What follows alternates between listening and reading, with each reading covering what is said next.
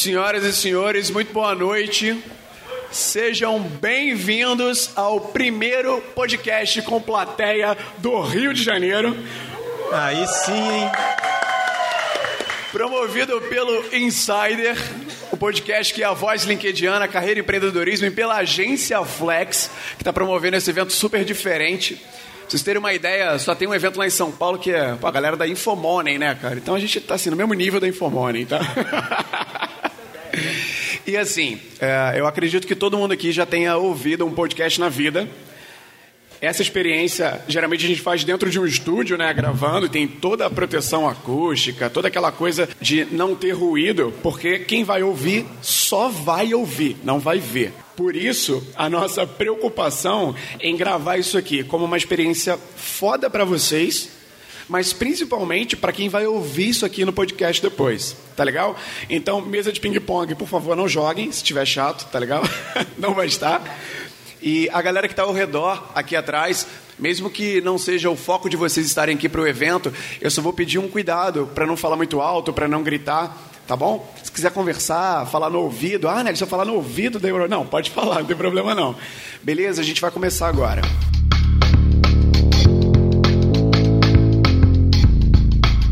Está ouvindo FIT, Friends Insider Talks, a mesa redonda do Insider.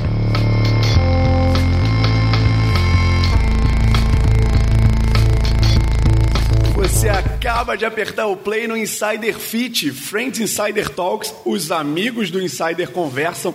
Hoje, na nossa primeira gravação de podcast com plateia do Insider, o Insider Flex 01. Tomara que venha mais. Eu sou arroba Xavier JR e é isso. Estamos aqui no WeWork, no centro do Rio de Janeiro, ao vivo, com aproximadamente umas 40, 50 pessoas na nossa frente, gravando essa mesa, esse papo. E a experiência desse episódio vai ser completamente diferente. A preocupação pela qualidade do áudio está garantida. Fica tranquilo, você que está ouvindo agora esse podcast. Para você que está aí do outro lado, com o fone no ouvido, aproveitar um papo que tem um objetivo de ser inteligente leve e cheio de experiências ricas para você que está ouvindo e para a galera que está aqui na minha frente. E para quem está aqui na frente, vocês terão a chance de interagir com a galera da mesa que está aqui ao vivo e ainda aproveitar o network desse encontro, que vai ter um happy hourzinho no final, né? uns salgadinhos, um refrigerante, uns amendoins, para a gente trocar uma ideia, se conhecer melhor. E por falar em mesa, hoje aqui comigo eu tenho do meu lado direito a bancada fixa do Insider Podcast, Fabrício Oliveira, arroba Fabrício Oliveira RJ. Muito obrigado. Se apresente para essa plateia, Fabrício, por favor. Bom, pessoal, Fabrício Oliveira RJ, me segue lá, quem segue, quem não segue. E é muito bacana essa proposta, né? Já 4 a 0 né, Nélio? Que eu tô fazendo, né? Quatro, você tá nos quatro programas, né, cara? É, que vergonha, Edu. Tá que né, vergonha. 2 a 0 mas hoje vai ser bacana, vai ser bacana. Vai ser uma interação diferente aqui. Legal. Fabrício é o CEO da Uzi Fowler, uma marca de roupas que eu recomendo muito. E sigam lá, arroba Uzi Fowler depois no Instagram e no LinkedIn. E do lado do Fabrício, ele que veio direto de Goiânia para essa gravação. Muito obrigado pela tua presença, arroba Edu Costa Marketing, o cara do LinkedIn, do Growth Hacking. Muito obrigado, Edu. Valeu, gente. Prazer aí. Pra quem não me conhece, muito obrigado pela presença aí. Vai ser um prazer compartilhar com vocês. Só pra que fique claro, eu sou carioca, tá? Só eu venho de É, Goiânia, o pessoal pode pensar que eu moro lá. Não, moro Você aqui é carioca. Rio, mas eu vivo transitando pelo Brasil e é um prazer voltar para falar com vocês aqui e compartilhar um pouquinho dos aprendizados. Tô 2 a 4 a 2 aqui, mas em breve eu alcanço o Fabrício. O Edu, que é CEO da LinkedIn, quem ainda não conhece a empresa do ele trabalha diretamente com o LinkedIn, com o Growth Hacking também, recomendo muito. E agora do meu lado esquerdo, os convidados da bancada do FIT. Todo o programa do FIT eu tenho a bancada fixa e tenho dois convidados. Ele que já gravou o Insider comigo, Gustavo Esteves, arroba EstevesGA lá no Instagram, o cara que mais entende de métricas no Brasil. Muito obrigado, Gustavo. Salve, salve galera, tudo bom? Prazer aqui estar falando. Acho que na verdade é uma experiência bem bacana, porque vai falar para alguém, né? Gravar podcast a gente fala olhando pro lado, olhando pro microfone. Agora eu vou falar aqui plateia. vocês. Muito melhor, por sinal, tá? É, e- mas é, o meu maior motivo de estar aqui hoje, na realidade, é para ver se eu consigo pegar com a Uzi Fowler uma coleção do Meyer. E do lado do Gustavo, Gustavo Esteves, eu vou te chamar de Esteves durante a gravação do programa, para quem está ouvindo não ficar perdido. Eu tenho o cara que é o CEO da Idologos, Muitas pessoas já fizeram logos lá pela Widologo, inclusive o Gustavo, né, Gustavo? Logo da Métricas. Gustavo Mota, arroba Gustavo Mota Real. Pô, cara, quando o cara tem real no arroba do Instagram, mano. É sinal de sucesso. É sinal de sucesso. Obrigado, Gustavo, por estar aqui, cara. Nada, um prazer enorme. Valeu pelo convite. Vamos aí, vamos falar um pouquinho de marketing para essa galera. Show de bola, olha só. Agora, para você que está ouvindo aqui do outro lado, para você não achar que eu estou mentindo, eu vou pedir que a galera bata palma para saber que tem aqui tem gente na minha frente. Bate palma aí, vai lá. Que isso, hein? Vocês simularam 500 pessoas agora. Parece que, a gente tá, aí o áudio. parece que a gente está num teatro. Legal, gente. O tema da mesa hoje é Growth Hacking como estratégia de crescimento do teu negócio e até da tua marca pessoal, cara, porque eu conheci Growth Hacking praticando para minha marca pessoal. O que de fato é Growth Hacking, como atuam os Growth Hackers, a galera que trabalha com isso numa empresa, se tem diferença para pequenos e para grandes negócios. Isso porque temos quatro CEOs aqui do meu lado, temos professores, temos consultores, uma galera que vive o growth hacking no dia a dia para falar para vocês. Então, gente, antes da gente começar de fato, eu quero agradecer, porque é uma experiência diferente. E isso aqui não estaria acontecendo de fato hoje sem o apoio da agência Flex do Anderson, da Priscila. Então, obrigado por vocês acreditarem nisso, serem o, o estopim para isso estar tá aqui tá acontecendo. A WeWork também pelo espaço, Hernani, meu querido operador, minha herança da escola de rádio, e a realeza do Insider Flex. Não, não estão todos aqui, estão dois. Onélio, como assim a realeza do Insider Flex? Nós temos embaixadores. Luiz Mandarino, Priscila Couto, Adriana Vale, que ainda não está aqui, e Diego Cidade, que vai chegar, são os embaixadores do Insider, porque, cara, salva de palmas para eles, vai.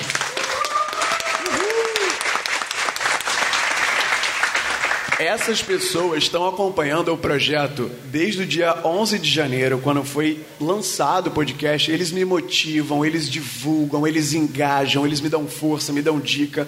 Os quatro estão muito presentes ao lado do Insider, então merecido essa, esse cargo da realeza. E a todos vocês que estão aqui na frente da plateia fazendo história comigo, com o Insider, com o WeWork, muito obrigado. E olha só, vale lembrar para você que está ouvindo esse podcast agora que o link da galera aqui, do Fabrício, do Edu, do Mota e do Esteves, estão todos na descrição do episódio, o perfil do Instagram dos caras. Se você não conhece, quer ver o rostinho bonito de cada um aqui, o link do LinkedIn e qualquer livro, curso, recomendação que eles passem durante o programa vai estar tá aqui na descrição do episódio. Se você está ouvindo pelo Spotify, dá uma arrastadinha para cima que você vê todos os links. Está ouvindo no Apple Podcast também? Vai lá, sai, sai da mídia, vai para outra mídia, conhece, desbrava, porque vale muito a pena.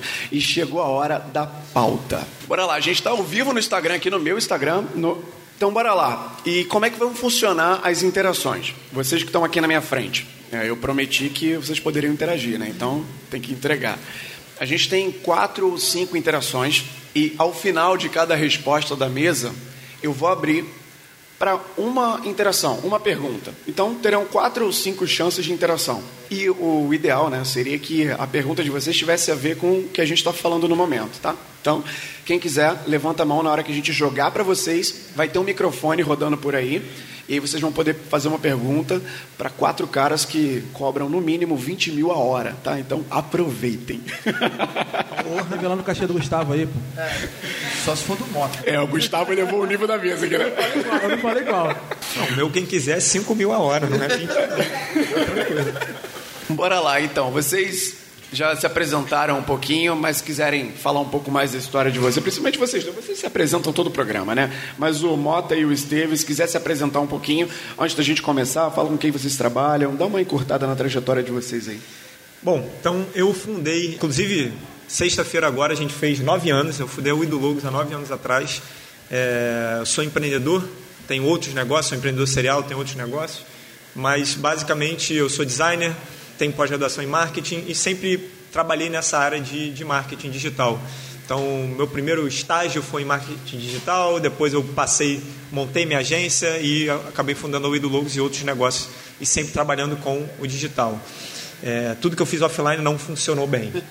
Então, essa parte eu já aprendi, né? Não, não abrir mais lojas, esse tipo de coisa. Cara, o Ido Logos conecta empreendedores comuns a designers para executar trabalhos de, de criação. Então a gente criou essa marca aqui, que eu acabei de saber, por exemplo, dele. A gente A cria primeira sites. versão da LinkedIn também foi de vocês. É, boa, tá vendo? Família agradece. A gente, a gente faz logo, site, folder, qualquer projeto de identidade visual. Então a gente ajuda o pequeno empreendedor a ter sucesso através de uma identidade visual profissional, seja com a marca ou com o site ou com panfleto, qualquer outra coisa. E hoje eu me dedico também muito a abrir uma empresa de consultoria, na verdade de mentoria, eu me dedico também a ajudar empreendedores a construírem uma estratégia, um posicionamento na sua carreira para conseguir vender mais no seu negócio. Então é uma estratégia invertida do influenciador. Né? O influenciador ele cria o nome e depois ele monta um monte de negócio para ficar rico. Né? A gente já tem nossas empresas, então ajuda o empreendedor a construir a sua imagem, sua autoridade, para depois transbordar essa autoridade para sua empresa e assim alavancar o seu negócio. Então hoje eu me dedico ao Idologos e ao método 8X. Perfeito, eu já fiz um curso teu, inclusive. É boa. Foi assim que eu te conheci lá. Aí sim. No Instagram, um curso de Instagram seu. Bacana. E o Esteves, se apresente, o cara da Métricas Boss. Isso aí, beleza? Galera, tudo bom? Eu sou formado em escola técnica lá no Lins, Resende Ramel. Por isso que eu quero a coleção do Meia. Alô, Meia. 28 anos, meirense, só isso. escola técnica de eletrônica e achei que ia trabalhar na Americanas.com, consertando teclado e mouse. Cheguei lá, eu fui analisar dados do call center. né? Nada a ver com o que eu fazia, mas foi muito bom para mim porque foi a primeira relação que eu tive com digital, com dados. E hoje, de fato, eu me encontrei de forma absurda. Sou formado em publicidade e propaganda, não sei se tem mais algum publicitário aí, tá? Mas eu fui para outra área só, né? Fui para outra área aí. Eu estudei um pouquinho mais sobre dados para poder trabalhar com métricas. Sou fundador da Métricas Boss, uma, na verdade um blog formado há cinco anos e meio atrás sobre Analytics. Eu reclamava muito aquele complexo vira-lata, tentei resolver, né? Eu reclamava muito quando eu comecei a estudar sobre isso, só tinha conteúdo em inglês. E eu fui escrevi um blog em português falando sobre métricas, analytics, web analytics, em português. Esse blog, depois de seis meses, acabou se tornando uma consultoria e hoje tem cinco anos e meio, cinco anos e meio de marca, né, Métricas Boss, e cinco anos de consultoria. Somos uma consultoria expert em Google e Web Analytics e tem um mês que eu montei a E-Commerce RJ, um curso para formação de profissional para e-commerce, que é uma demanda muito reprimida aí. Eu trabalhei muitos anos em e-commerce e não tem essa profissão, né? Você entra, contrata um contado, uma pessoa de contabilidade, uma pessoa de administração, publicidade, whatever, dentro da sua, da sua operação e doutrina essa pessoa e dá um norte para o que ela vai operar ali dentro. E há um mês mais ou menos está rodando a e-commerce RJ, com o nome RJ, porque eu sou um pouco bairrista. É. e aí a e-commerce RJ ela Do roda- Meyer. Do Meyer Do pouco Meyer. barrista, assim. O, não, o Meyer, assim, é o melhor bairro da Zona Norte, né? Querendo ou não. Tem um representante É, aqui na plateia. ah, o primeiro shopping da América Latina, Foi no Meia? shopping do Meyer. Mentira. Glorioso. Que isso? Esse podcast aqui Primeiro também shopping da América Latina foi no Meia. Sabe de nada, cara. Ninguém vai discutir. pô. Alguém aqui sabia que o Só primeiro aceita. shopping Aí, ó. Aí, ó. Quem é bobeia, Nélio? Pelo amor de Deus, compadre. Pô. Tô pasmo. E trabalho com, com dados e com marketing há algum tempo. Basicamente 12 anos que eu faço, faço isso, né? Nunca trabalhei com outra coisa, desde Americanas. E hoje vim trocar um pouco de ideia sobre métricas aí, porque tem bastante gente se auto-intitulando Growth Hacker, mas não sabe medir. Frase de efeito para terminar a apresentação. Gustavo Esteves. Cara, eu já gravei com esse cara. Quando eu gravei com ele, tem um mês e meio, né? Ele dá aula na pós que eu faço lá na faixa. Mas infelizmente o, o módulo que eu escolhi, eu não teria ele como professor. Quando eu gravei com ele, minha cabeça explodia a cada resposta que ele dava. Tanto que nas duas semanas seguintes, eu fugi da minha matéria para assistir a aula dele. a professora que não me ouça agora, né? Sinceramente, eu também faria isso. Faria isso, né? Fala sério. Legal, gente. Vocês já conheceram um pouco mais de quem está aqui com a gente na mesa, a galera que está aqui na frente, que ainda não conhecia o Mota e o Esteves, os dois Gustavos. E antes da gente começar no tema, para quem aqui ainda não conhece Growth Hacking, eu vou pedir para o Edu dizer aqui mais ou menos o que é Growth Hacking e a gente vai entrar na primeira pergunta do FIT de hoje. Vai lá, Edu, manda Brasil. Então, contextualizando Growth Hacking, né? É importante a gente entender que Growth Hacking ele é, uma- é um misto de duas coisas. Primeiro, ele é uma mentalidade. Antes de tudo, Growth Hacking é uma mentalidade. É uma forma de eu enxergar a, a capacidade da minha empresa de realizar experimentos. Algo que eu reforço constantemente é que Growth Hacking tem tudo a ver com criar uma cultura de experimentos para encontrar o caminho de crescimento da empresa. Tá? Então, esse é o primeiro ponto. O segundo ponto é que, além de ser uma mentalidade, Growth Hacking também é um processo. Então, esse experimento não é feito com o nosso bom francês, a moda caralho. né? Eu preciso, eu preciso ter tudo muito bem estruturado, preciso saber quais, analisar dados, né? entender quais as métricas eu vou utilizar ali e configurar, estruturar esse experimento para saber o quão viável é realizar. Porque o problema não é você realizar um monte de experimentos e errar um monte deles. Você vai errar pra caramba, né? A boa parte das empresas erra o tempo inteiro. O problema é você tentar crescer baseado em achismo, baseado na sua opinião. Ah, eu acho que se a gente mudar o produto dessa forma, a gente vai conseguir vender mais. Eu acho que se a gente mudar o processo aqui, a gente vai conseguir mais resultados. Growth hacking basicamente é você tirar o achismo da jogada, se basear em dados e pensar hipóteses que, vão, que, vai ser, que serão experimentadas para encontrar o que funciona e o que não funciona para o seu negócio. Se errar, aprende, novo experimento logo em seguida. Se acertou, ótimo, drive de crescimento. Vamos para o próximo experimento para encontrar outro, outro elemento que pode ajudar a te crescer. Oh, legal, perfeito. Acho que ficou bem claro para quem ainda não conhecia, para quem não entendia, para você que está ouvindo, ter uma boa introdução do que é growth hacking, do porquê que a gente entende como estratégia de crescimento, que é o tema do episódio de hoje. Então, bora lá. Depois dessa explicação aqui bem clara do Edu, Gustavo Mota, primeira é para você, cara. Assim, bora começar entendendo como funciona o growth hacking dentro da Widologos. Assim, fala pra gente um pouco mais sobre o porquê de você ter optado pelo método de implantar isso lá dentro e assim, quais os principais ganhos que você teve depois de implantar o growth hacking? Bom, a gente, é, primeiro, quando a gente fala de marketing, não importa se growth hacking ou growth marketing ou growth qualquer coisa, né? A gente tem que entender quem é o cliente que está do outro lado, qual o problema que ele está passando. É, como que a gente consegue ajudar esse cliente? Se a gente focar a nossa energia em entender o consumidor, a gente vai conseguir construir uma estratégia de marketing que funcione e não uma estratégia de marketing que fica ali gastando rios de dinheiro sem performance nenhuma. Então, para mim, quando eu comecei a olhar isso, eu até estava falando agora há pouco ali, antes da nossa, da nossa apresentação aqui, que a gente precisa parar de criar mais e-books e começar a ajudar o nosso consumidor a dar mais um passo em direção à resolução do seu problema. Então a gente parou de construir e-books que ninguém, que todo mundo dá download e ninguém lê, e começou a construir ferramentas que as pessoas começam a usar e a templatizar, seja um template de reunião até uma ferramenta que busca no INPI se o nome está registrado. Então, quando a gente começou a fazer essa migração, a gente passou de ter 5 mil leads por mês para ter 50 mil novos leads por mês. Porque a gente começou a dar um passo em direção. Então, vamos ajudar o nosso cliente em direção a resolver o problema que ele está buscando. Né? E essa foi a grande virada de chave na Wido Logos, no marketing da Wido Logos de dois anos para cá. Então a gente saiu de 300 mil visitas para 700 mil visitas e de 5 mil leads para 50 mil leads. Caramba. Por mês. São números meio que impressionantes. E de onde é que veio assim, o gatilho fazer essa virada? Tinha alguma coisa dando muito errado. É, com certeza a gente não estava batendo as metas, né? Isso é óbvio.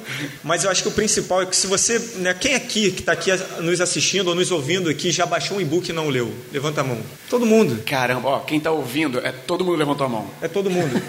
Então, todo mundo. Teoricamente, e aí eu falo teoricamente mesmo, a gente se dedica a fazer um e-book. Porque 99% das empresas não se dedicam em nada a fazer um e-book. Eles pagam qualquer 100 reais para alguém para escrever qualquer coisa e aí você vai lá e finge que dá download, você finge que lê e todo mundo finge que tem um, uma base de leads. E no final do dia aquela base não está engajada, ela não tem conexão com você, ela não tem nada com você e não serve para nada, ela não vai comprar de você. Então você tem um monte de números. Né? Então a gente tem que começar a ter pessoas e não números. Para a gente transformar esses números em pessoas, a gente precisa criar conexão. E aí, quando você conversa nessa mesma pergunta que eu fiz para todo mundo aqui, você conversa, começa, começa a conversar com o seu cliente e fala: Cara, não baixei, baixei, mas não li, não vi, não me ajudou em nada. Você fala: Cara, estou fazendo alguma coisa errada. Então a gente começou a experimentar essas ferramentas novas e a primeira que a gente construiu foi o registro de marca. Então a gente fez um robozinho que vai no INPI, verifica se a marca está registrada ou não. E só essa ferramentinha ali gera 3 mil leads novos por mês a gente começou a criar outras. Então a gente tem vários sites na internet espalhados, com vários domínios espalhados, capturando lead e gerando base para a gente. E aí, no meio dessa nutrição, aí depois a gente pode explorar mais um pouco o que é isso, a gente é, introduz a marca Wido Logos nesse processo.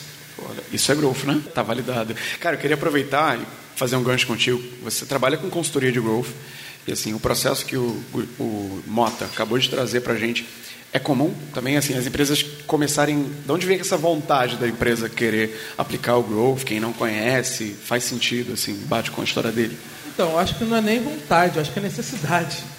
Diferente, Boa parte é bem necessidade, porque tem muita gente que é growth hacking e não se chama assim. Sequer conhece o termo, né? É, boa, boa parte dos empreendedores de alguns anos atrás, né, da década passada, já eram growth hackers sem saber. E tem várias empresas que cresceram com hacks, né, só que não, baseado em experimentos, só que não tinha esse nome tão descolado. então, assim, quando o Mota conta pra mim a, a história da Wii do Lobo, né, de como eles fizeram essa virada, e eu tava lá dois, três anos atrás, né, a gente se conheceu fazendo consultoria de otimização de conversão e tal, ver a virada da Wii do Lobo só valida exatamente esse processo. Por quê? Eles perceberam exatamente isso. Esse lance do e-book, eu também falo, né? Que é exatamente isso. Cara, como é que eu posso, como marqueteiro, pressupor que o, o meu, o meu lead baixou meu, o meu e-book e ele leu e eu considero ele tá avançando na jornada dele, quando na verdade não. Então, assim, por que, que eu vou continuar investindo esforço, tempo e energia em um canal que não está gerando resultado para mim? Então, conteúdo funciona, funciona, funciona bem pra caramba, mas funciona num determinado objetivo, num determinado momento do teu crescimento.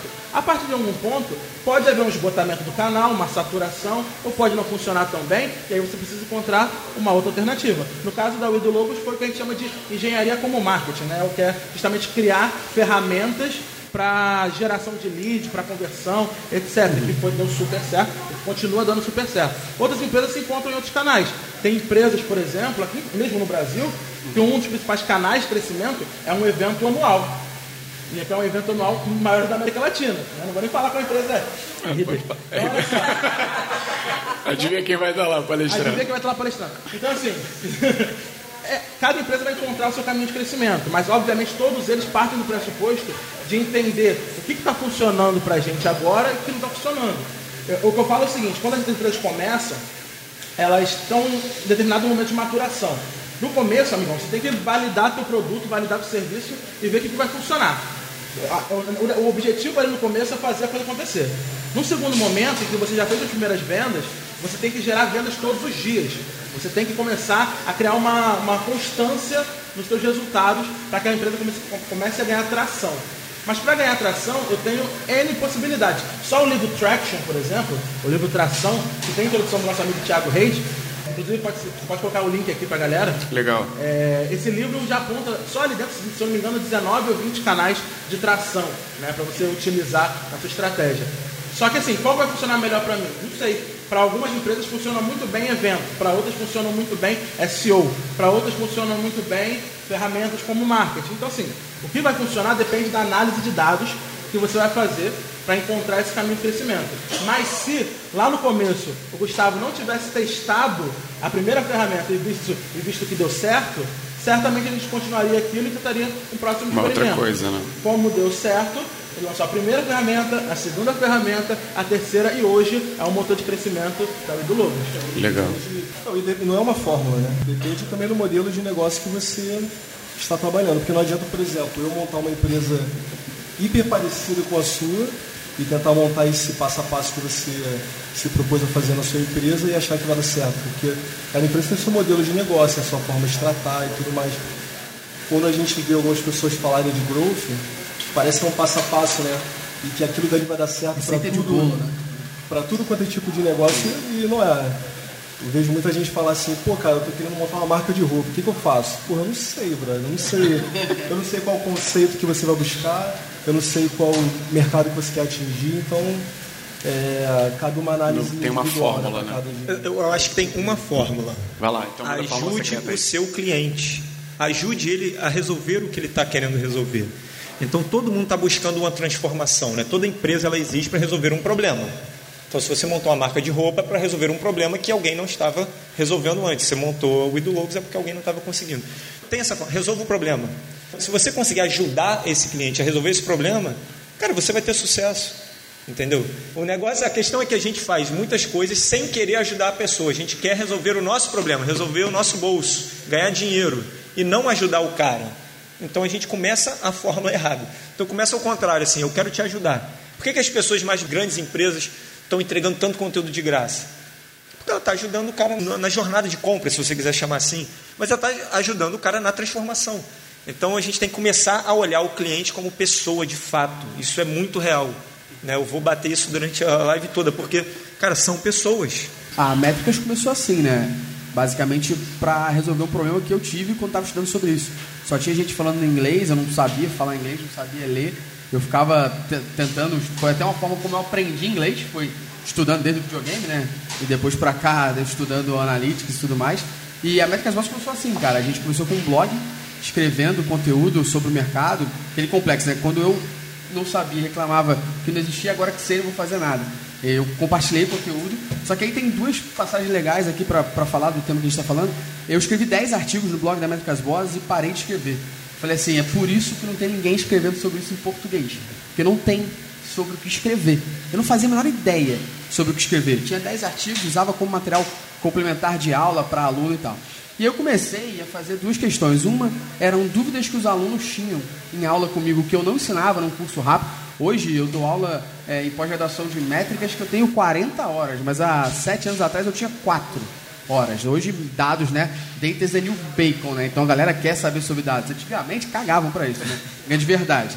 Não que não caguem ainda, né? mas tudo bem. É, então eu comecei a pegar dúvidas que a galera falava e comecei a transformar essas dúvidas em artigos. E aí eu botei uma barra de pesquisa na época, eu e o Luciano, meu sócio na Métricas, a gente teve a ideia de botar uma pesquisa para a galera. Ninguém usa. Mas eu quero, não quero que as pessoas usem para encontrar. Eu quero que as pessoas usem para não encontrar o meu artigo, porque daí eu começo a escrever artigos que elas não encontraram, logo eu vou ter mais artigos para escrever. Então a gente tem artigos, por exemplo, como pegar o código do Google Analytics. Eu nunca pensei na minha vida que eu escrevi um artigo de três passos. Mas é um dos artigos que mais traz tráfego para a gente, por exemplo. Um artigo básico de como pegar o código, como instalar isso, como funciona tal parada. E aí tem o... Você captava as dúvidas e transformava em artigo. Exatamente. Pegava a dúvida e transformava. E exatamente como as pessoas perguntavam. E aí vem uma questão dessa engenharia com o marketing, que é, eu comecei a perceber que as pessoas buscavam por algo chamado auditoria de analytics. Então, assim, que, que porra é essa? O que, que é uma auditoria de Google Analytics? O que, que é uma auditoria de Analytics? Eu ficava imaginando, a auditoria normalmente é a gente auditar aquelas informações para saber se são confiáveis ou não. E aí a gente lançou um produto nosso, a Métricas Boss, chamado Auditoria de Google Analytics, que é um software que ele valida de 10 a 12 critérios. O teu Google Analytics diz quais que você passou, quais que você não passou. E nos que você não passou, ele te linka para um artigo do nosso blog que te ensina como corrigir aquele problema. E aí a gente começou a fazer um multimídia, vamos por assim. Então, vários artigos do nosso blog hoje em dia são vídeos do canal do YouTube, que são embedados dentro do artigo. Então a pessoa entra no, na ferramenta, não sabe o que é aquilo, não sabe nem qual erro que estava, clica, vai para o artigo, o artigo tem um texto, talvez um podcast talvez um vídeo que fale sobre aquele momento, a pessoa conserta 12 critérios. Só que aí a gente tem um produto que a gente chama hoje de auditoria, que a gente valida 72. Então a pessoa viu 12 e faltam 60. Aí a pessoa fala, poxa, achei irado, está funcionando. Aí a gente, então, tem outros 60 aí que a gente não pôde botar na ferramenta.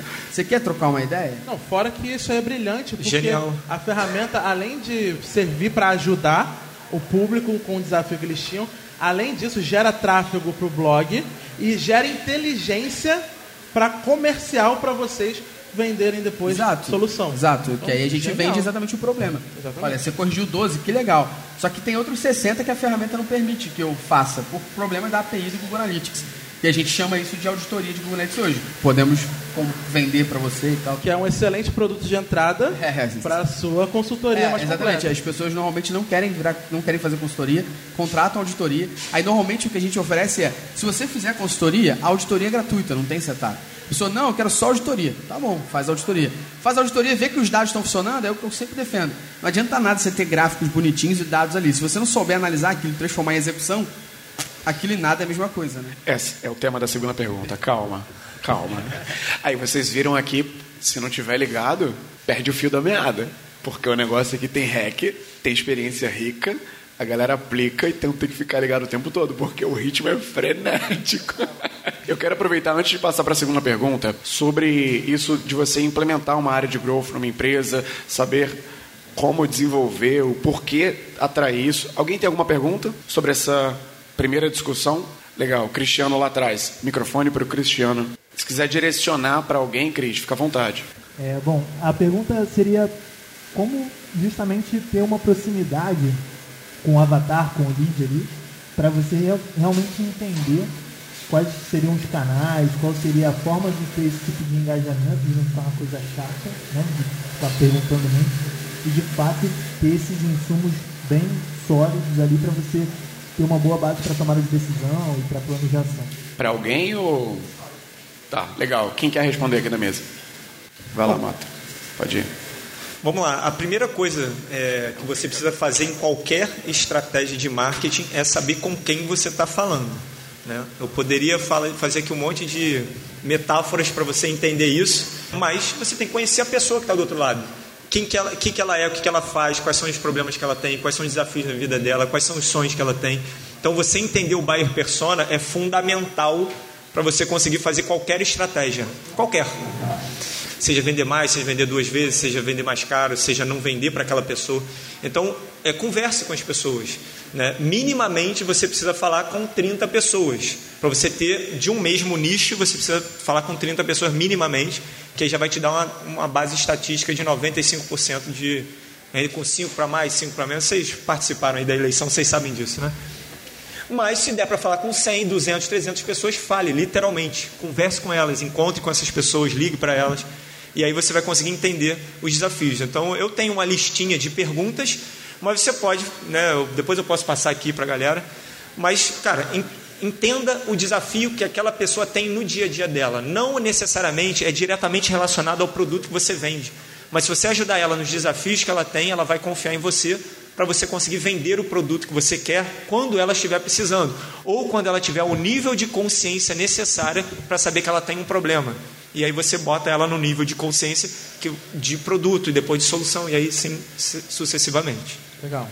É, só complementando, até para dar um insight mais prático para vocês, quando a gente vai fazer, entender profundamente essa persona, essa by persona a qual o Gustavo se referiu, a gente tem que ter, ter uma série de ferramentas que a gente pode utilizar para entender mais profundamente esse cara. A gente tem tanto ferramentas qualitativas quanto ferramentas quantitativas. Ferramentas quantitativas, por exemplo, tem várias que o próprio Gustavo, o Gustavo Esteves, pode falar aqui para a gente. É, eu vou falar um pouco das qualitativas, que é uma, um pouco do que eu mais domino, né? É, eu encontro ali, por exemplo, eu posso fazer pesquisas diretamente com a minha base, é, pesquisas qualitativas mesmo. Pra, e aí eu costumo dividir em três grupos, tá? E aí fica um insight para vocês, já um mini hackzinho para a galera. Quando eu faço uma pesquisa para um cliente, por exemplo, eu começo segmentando a base em pelo menos três grupos. Clientes atuais, leads, ou seja, pessoas que se inscreveram ou tiveram algum contato, mas não compraram, e ex-clientes. Tá? São as três segmentações que eu faço, basicamente. Depois eu posso aprofundar mais, mas esses três grupos são os principais. Do lead, eu quero saber porque ele ainda não comprou. Eu quero entender qual, qual é a jornada dele, qual é a dor dele, mas por que, que ele não comprou ainda? Né? O que está impedindo esse cara de comprar? Do cliente, eu quero entender por que, que ele comprou. Né? O que, que, que eu fiz que conseguiu convencer esse cara a comprar e como é que meu produto vem ajudando ele e que eu posso usar como argumento comercial, como estratégia, etc. E o terceiro grupo, é o, de ex-cliente, é porque não é mais cliente meu.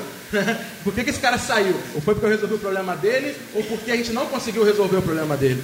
E aí entender mais profundamente, até para ajustar questões que vão, às vezes vão além do marketing. Envolve produto, envolve serviço, envolve uma série de outras coisas que não são necessariamente relacionadas à estratégia de aquisição, etc. Então, com esses três grupos, eu já gero uma série de insights aí que podem me ajudar a encontrar, entender profundamente essa persona, encontrar várias alavancas de crescimento. Porque numa pesquisa dessa eu posso encontrar canais que funcionam melhor, que são onde esse público veio, ou quais as dores mais profundas desse cara e que vai me ajudar a fazer um anúncio melhor e que vai converter mais, ou encontrar problemas que esse cara achou no meu serviço que a gente não conseguiu resolver, mas que a gente pode passar a resolver e aumentar a retenção, fazer esse cara continuar pagando mais tempo comigo, né? Então, assim, posso encontrar uma série de coisas, mas as três segmentações aí já podem te ajudar bastante. E aí, enquanto há ferramentas para pesquisa, tem uma série delas. Você pode fazer pesquisa tanto no Google Form, a coisa mais simples possível, até usar ferramentas como Hotjar, por exemplo, onde você consegue colocar um pop-upzinho dentro do seu site para fazer perguntas para a galera que acessa ele, por exemplo. Então já, é uma, já vai nutrir de várias informações super ricas aí sobre o seu público. Tá bom? É, uma, uma forma, eu gosto de tentar fazer MVP de tudo, né? Uma forma que você pode fazer, cara, você já deve ter cliente, você já deve ter um monte de gente. Próxima reunião, troca uma ideia. Anota, faz um formulário de perguntas que você quer, troca uma ideia com a pessoa. Você, por exemplo, olha que bizarro. Conversando com, com o Mota aqui, antes da gente trocar uma ideia, ele falou assim, cara, eu tenho um problema que meus números não batem. Eu falei, então isso é o que eu chamo de auditoria de Google Analytics. Ele, porra, meus números não batem. Porque eu já sabia que ele ia falar em algum momento que os números não batiam. Eu falei, pô, tem três problemas. Pode ser isso, pode ser aquilo, aquilo outro. Porque é, um, é uma dor do, do meu cliente hoje entender que não consegue enxergar os números de forma consciente, né? Para que ele possa melhorar isso. Então, uma dor que eu sei, que todo mundo vai falar. Tanto que quando ele fala assim, pô, cara, é, é matador isso. Tanto que porta de entrada é auditoria para consultoria, porque todo mundo tem algum, algum problema de não bater números, de não enxergar. Então, isso, se você trocar uma ideia com o seu consumidor, você sabe. Como é que eu sei disso? Porque eu pergunto pro cara, por que você contratou? Auditoria, por exemplo. Então, qual é o seu problema? Qualquer cliente meu hoje, a primeira coisa que eu pergunto é qual o problema. Isso vira histórico para a gente depois já entender. Então, o pitch de venda é montado em cima dos problemas que as pessoas já vivem no dia a dia. Né? Agora, um, já que é hack, né, o objetivo é hack aqui, um hack é você perguntar para o teu cliente o que, que, quais foram as soluções que ele procurou antes de procurar você. Se você entender o que, que ele tentou antes, tu vai conseguir construir uma estratégia de persuasão muito mais efetiva. Na tua carta de venda, no teu anúncio, você vai falar assim, cara, já tentou emagrecer fazendo isso, isso, isso, isso, já viu que não funciona? O cara, verdade, já fiz isso, isso não funciona. Então agora eu tenho essa solução aqui que já funcionou com isso dessa tal forma. Então, se você entender o que ele testou antes de te procurar, porque todo mundo testa antes de procurar, todo mundo testou alguma solução sozinho, perguntando para amigo e tal. Se ele chegou até você, é porque ele já quebrou a cara outras vezes, entendeu? Então, tente entender isso que você vai conseguir construir um argumento de marketing muito mais efetivo. Valeu a consultoria? Porque isso aqui foi uma consultoria, né? Depois a gente manda o boleto. Legal, gente. Bora passar para a segunda interação. Já que a gente está falando tanto de métricas, de dados, né, de análise, sem métricas, cara, sem análise correta, não rola eficiência numa estratégia de growth hacking, né? Vocês acabaram de ouvir isso aqui. Então, Esteves, diz pra gente assim, cara, qual seria a métrica mais relevante para uma estratégia de growth aplicada ao marketing de uma empresa, por exemplo, na tua opinião? Não existe. Não existe. Legal, agora passar para a terceira então. Não, como, tô brincando. como disse meu amigo ali que está me devendo camisa do Meia, não é receita de bolo. Então Sim. não existe eu chegar para você e falar assim: acompanhem sempre a taxa de conversão. Essa meta.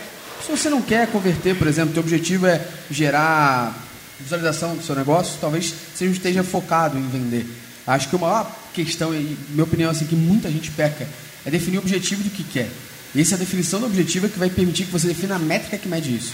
E aí você medindo, a, você definindo a métrica que mede esse teu objetivo, aí sim você consegue analisar se isso está dando certo ou errado. O que, que adianta eu chegar e planejar o seguinte, poxa, o meu, meu intuito, meu objetivo de estar aqui hoje com o Nery, com a equipe toda aqui, é que as pessoas conheçam mais a minha empresa. Eu falo assim, poxa, quantas pessoas se cadastraram? Pô, estou pedindo para as pessoas conhecerem. Será que quantas pessoas me marcaram no Instagram? Quantas pessoas seguiram a, a métrica, seguiram o meu perfil agora? Talvez isso responda muito mais se o meu objetivo foi concluído ou não. É o que mais eu vejo hoje são pessoas escolhendo métricas erradas para medir resultados errados. Alô, redatores, alô, jornalistas. Parem de ver page view. Pelo amor de Deus. Se alguém aqui já leu o livro do Sean Ellis, eu nunca tinha lido, li hoje de manhã. Quem já leu essa parada aqui sabe que ele fala acho que na página 12. Hacking Growth, o nome Isso do livro. não existe, por exemplo. E Sean Ellis foi o cara que inventou o termo growth hacking para quem Exatamente. É, por exemplo, agora em brother. outubro, agora em outubro, o Google Analytics, a ferramenta mais utilizada aí, gratuita, de análise de dados quantitativos, é, vai descontinuar essa métrica PageView.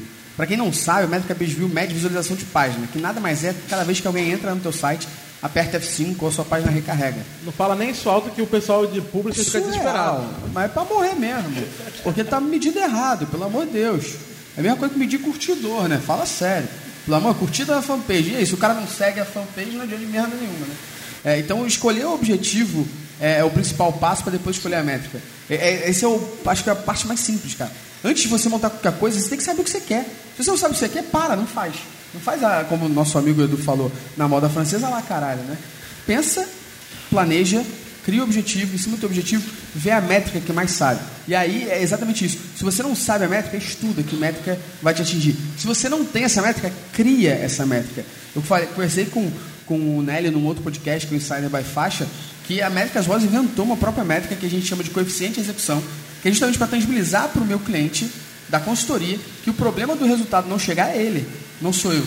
Porque eu sou responsável por analisar os dados, pensar por que está indo positivamente, por que está indo negativamente, e passar para ele a execução que ele tem que fazer. Se ele não faz, como é que ele vai me cobrar resultado depois? Que é um Então, toda, brilhante. toda reunião. a Gostei gente- dessa, hein? Toda reunião a gente bate com o cliente, antes da gente analisar os novos dados, trazer os novos insights, a gente bate com o cliente o seguinte: olha, coeficiente de execução, a nossa média no, de cliente para a gente dizer que está ok é 50%. Se você estiver abaixo de 20, 50%, já fica vermelho. Coeficiente de execução, 49% vermelho. E do lado diz cada insight que a gente gerou, quem era o dono do insight. Então, se o Mota estiver na reunião comigo, ele é o CEO da Idologos, e ele falou que quem ia fazer aquela parada era o cara do marketing, o cara do marketing, nesse momento, me responde por que não fez. Ponto. Eu tenho desse, cara, pensando agora, estou falando, a gente criou lá, que é uma das métricas mais importantes para o Idologos funcionar, o cliente participar. E a gente criou um participômetro para mostrar se o cliente está participando ou não. Então, se ele não participa, ele recebe um e-mail lá falando que ele tem que correr atrás, né, responder os designers, senão ele não vai receber. Exato. Maneiro, nem, gente, nem tinha me tocado nisso. E a gente tá, tá levando isso tão a sério, nossos clientes não sabem, mas no final do ano, o cliente que teve as demandas mais executadas, a gente vai dar um troféu para ele de cliente com mais execução. E a gente vai dar um troféu para a equipe também. E também vai dar um prêmio para a equipe dele que executou mais. O prêmio a gente está estudando ainda o que vai ser. A gente tem é, alguns clientes de viagem e tudo mais. Se demora, a gente vai fazer alguma parceria para dar uma viagem para a equipe. olha só, mas ao mesmo tempo, pensa só que surreal. Eu tenho que dar um troféu para o cara ter executado aquilo que ele me paga. É, é, sem brincadeira, é, é surreal, sabe? Tipo, o cara me paga todo mês para mandar para ele insights e eu falo, Parabéns, você está fazendo. Olha, você não está fazendo. Por que, que você faz filantropia comigo, né? Surreal. o cliente mais bem comportado ganha ganha um troféu no final do ano. Não, cara, é legal demais. Eu quero, eu quero que você resgate aqui, porque o que ficou foi de definir realmente o objetivo para depois você começar a trabalhar entender para não sair botando é, um monte de métrica, né? Não se, e não eu... se escolhe métrica antes de objetivo. Sim. Já vou passar a moto. Só para lembrar do que você trouxe lá no da, da faixa, que eu acho que vale falar para a galera aqui é, o KPI, né, que é o, que é o objetivo-chave. É, é um indicador de performance-chave. E a galera fala, vamos definir vários KPIs. É, isso é um, isso é um erro bem forte no mercado. Mas não é, né? assim, quais são os nossos KPIs? Não, KPI é indicador de performance-chave. Eu costumo fazer uma analogia. Você vai na academia, você tem como objetivo emagrecer. No final de cada semana, no final de cada mês, você vai analisar qual o indicador de performance. Peso. Você vai ver, beleza, se meu objetivo é emagrecer, eu vou subir na balança e ver quantos quilos eu perdi.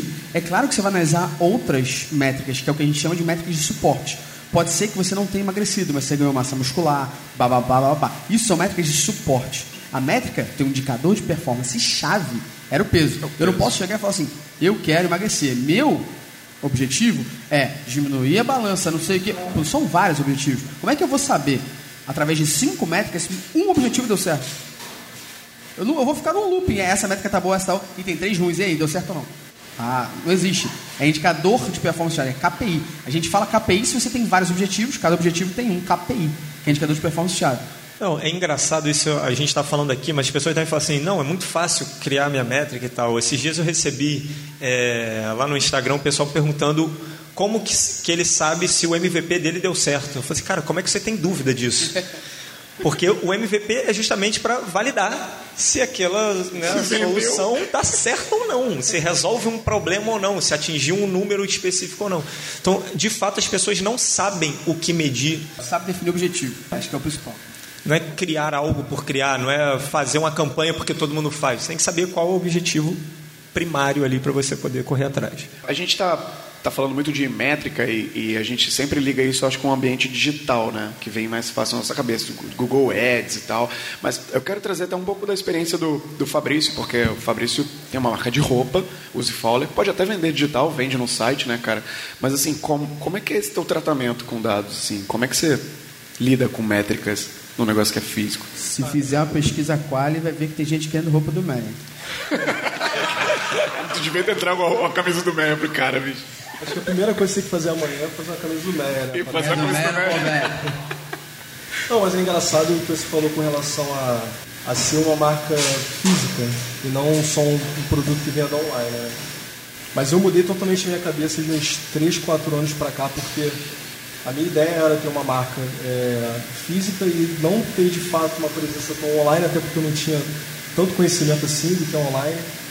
E eu vi que tem que pensar totalmente diferente. Tem que pensar em ter uma marca online e ter uma presença física para quem de fato quiser visitar a empresa. Então eu hoje em dia interfere muito na produção da minha coleção, entendeu?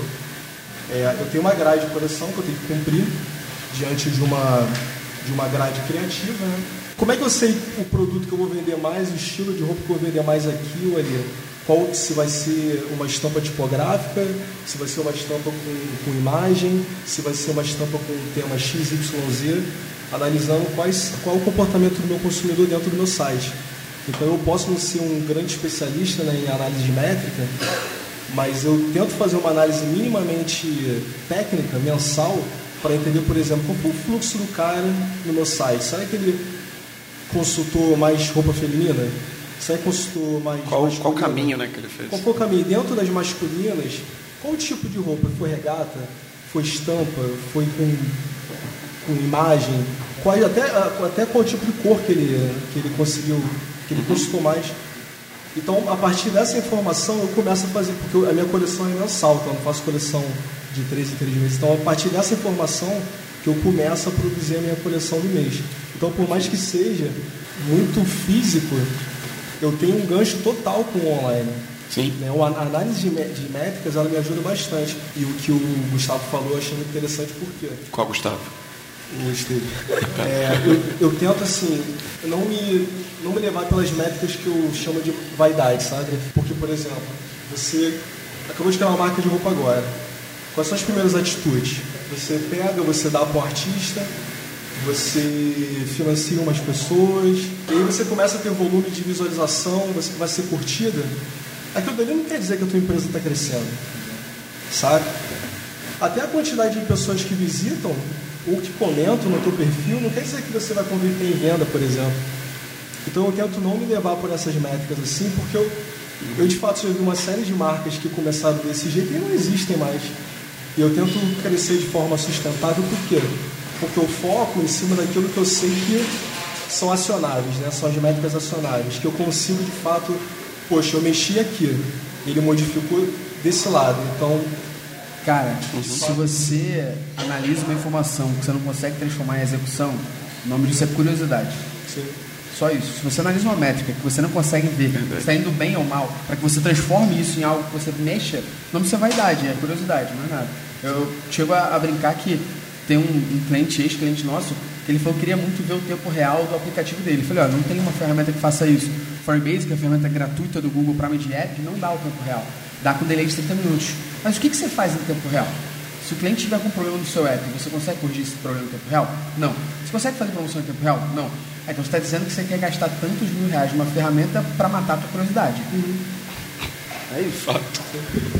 Até fazendo um, um complemento aqui, a gente costuma falar muito sobre, de forma geral, né? A gente está falando aqui de growth, de digital e tal, mas até aproveitando o gancho do Fabrício aqui, se a gente for para pensar, existe uma N possibilidade também de dados, análise de dados, para o varejo físico. Né? Hoje, é, tem uma, hoje tem uma série de, de recursos para você é, quantificar até quantas pessoas entram na sua loja, quantas pessoas param em frente à vitrine, quantas pessoas que entraram na loja compraram, quantas pessoas foram atendidas por cada vendedor, e você ter, ter todos esses dados na mão para acionar esses dados entender, beleza, eu sei que esse vendedor aqui nessa loja está performando pior. O que, que eu faço com isso? Eu capacito esse vendedor, eu coloco ele numa outra loja para entender se o problema é ele ou foi alguma, alguma outra coisa. É, o, o cara não está mais parando, na, o número de pessoas paradas na frente da minha vitrine diminuiu. Será que eu mudo a minha vitrine? Será que o problema está no fluxo de pessoas? Então, eu, a partir desses dados, inclusive das lojas físicas, ou dos negócios físicos, por assim dizer, de forma geral, eu também consigo gerar uma série de possibilidades. E o varejo tem, o pessoal chama de varejo 4.0, né? É, tá cada vez, cara, mais incrível a quantidade de possibilidades que isso gera. Então, se um gigante, se, se pequenos como a gente, né, vários e-commerce que a gente lida, ou gigantes como a Amazon, já consegue destruir os dados que os caras têm, imagino que os, a quantidade de lojas e varejos que a gente conhece físico, não poderíamos conseguir também termos de growth com mais dados e uma análise mais cuidadosa das informações. E tem, tem mapa de calor para loja física, né, Fábio? E, e até uma dúvida que eu ia tirar com você. Você hoje tem loja mesmo porque vocês mencionam o tempo todo showroom. Eu não sei se tem, tipo, realmente um estoque físico ali, na qual se eu quiser uma camisa eu pego, ou se você realmente chama de showroom porque eu vejo e compro online, por exemplo, no estilo de uma Amaro, talvez. É, o showroom ele, ele pode ser usado também como loja física. Né? Logicamente eu tenho, tenho um estoque físico aqui, que fica até no Santo Cristo.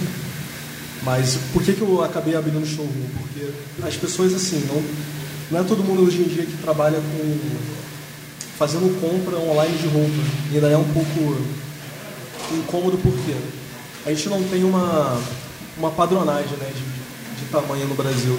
Às vezes você compra um P de uma marca que tem 70 centímetros e você compra um M que tem 80 centímetros. Então eu peguei esse gap né, e pensei, poxa, cara, não tem como não ter um espaço para atender o cliente fisicamente. Até para ver a qualidade da malha, ver como é que é. À medida que a marca vai se tornando mais conhecida, a pessoa não tem mais confiança da qualidade, nem do tamanho, porque você constantemente compra, né? Mas, é, de fato, tem, não, é, não é uma loja é, para rua, mas a gente atende cliente fisicamente. Você falou isso, é exatamente o meu perfil de compra quando eu quero comprar numa marca que eu não conheço. É, se ela tiver 30 dias de devolução, eu aceito comprar online. Eu vou experimentar, vou ver que não funciona, devolvo tal. Se ela não tem, eu costumo ir até a loja física, pelo menos na primeira compra, para fazer, ver o meu tamanho e tal, e depois eu compro online. Até para uma mesma marca, cara. Às vezes você. O cara, às vezes, não tem uma padronagem de, de, de modelagem, sabe? Às vezes, na mesma marca, você compra uma GG, depois de uma coleção posterior, você compra uma GG bem menor. A gente não tem hoje uma, um padrão, Falta realmente. isso. isso é complicado. Legal, quero jogar agora a parte que vocês interagem. E vocês estão de parabéns, hein? Porque nenhum pio da plateia. A galera tá. tá galera Ou tá- isso é muito bom, ou isso é muito ruim.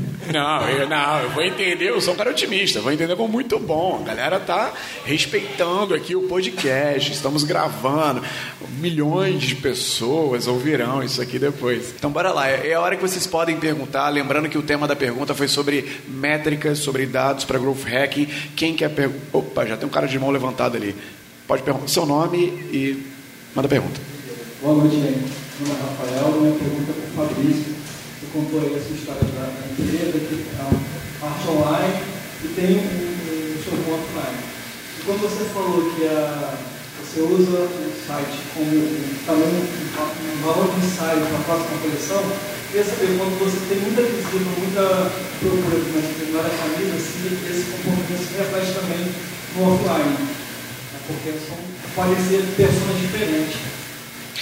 Deixa eu, deixa eu só falar porque não está saindo na gravação. O nome dele é Rafael e ele perguntou se, se alguma peça de roupa tem uma alta procura no online e se isso reflete também no showroom, no offline. Para o Fabrício. Vai lá. É. Reflete, mas não é uma regra, né, na verdade. Né? Tem determinados assuntos que a gente aborda né, em estampa especificamente que a gente vende para o Brasil todo. Tem outros determinados assuntos que a gente vende para o meu ponto específico. Né? Quando eu tinha uma. Eu tinha um, um quiosque dentro do Madureira Shopping, né? E lá a gente vendia muita coisa relacionada àquela região ali. Então a gente fazia camisa, por exemplo, do Império Serrano. E vendia rodo lá, vendia muito coisa do Império Serrano. Na Portela, época de feijoada na Portela. Agora, não vende tanto, por exemplo, no showroom novo que a gente tem que é do lado do Norte Shopping. Que já é um outro tipo de zona norte, é outro tipo de, de perfil de consumo.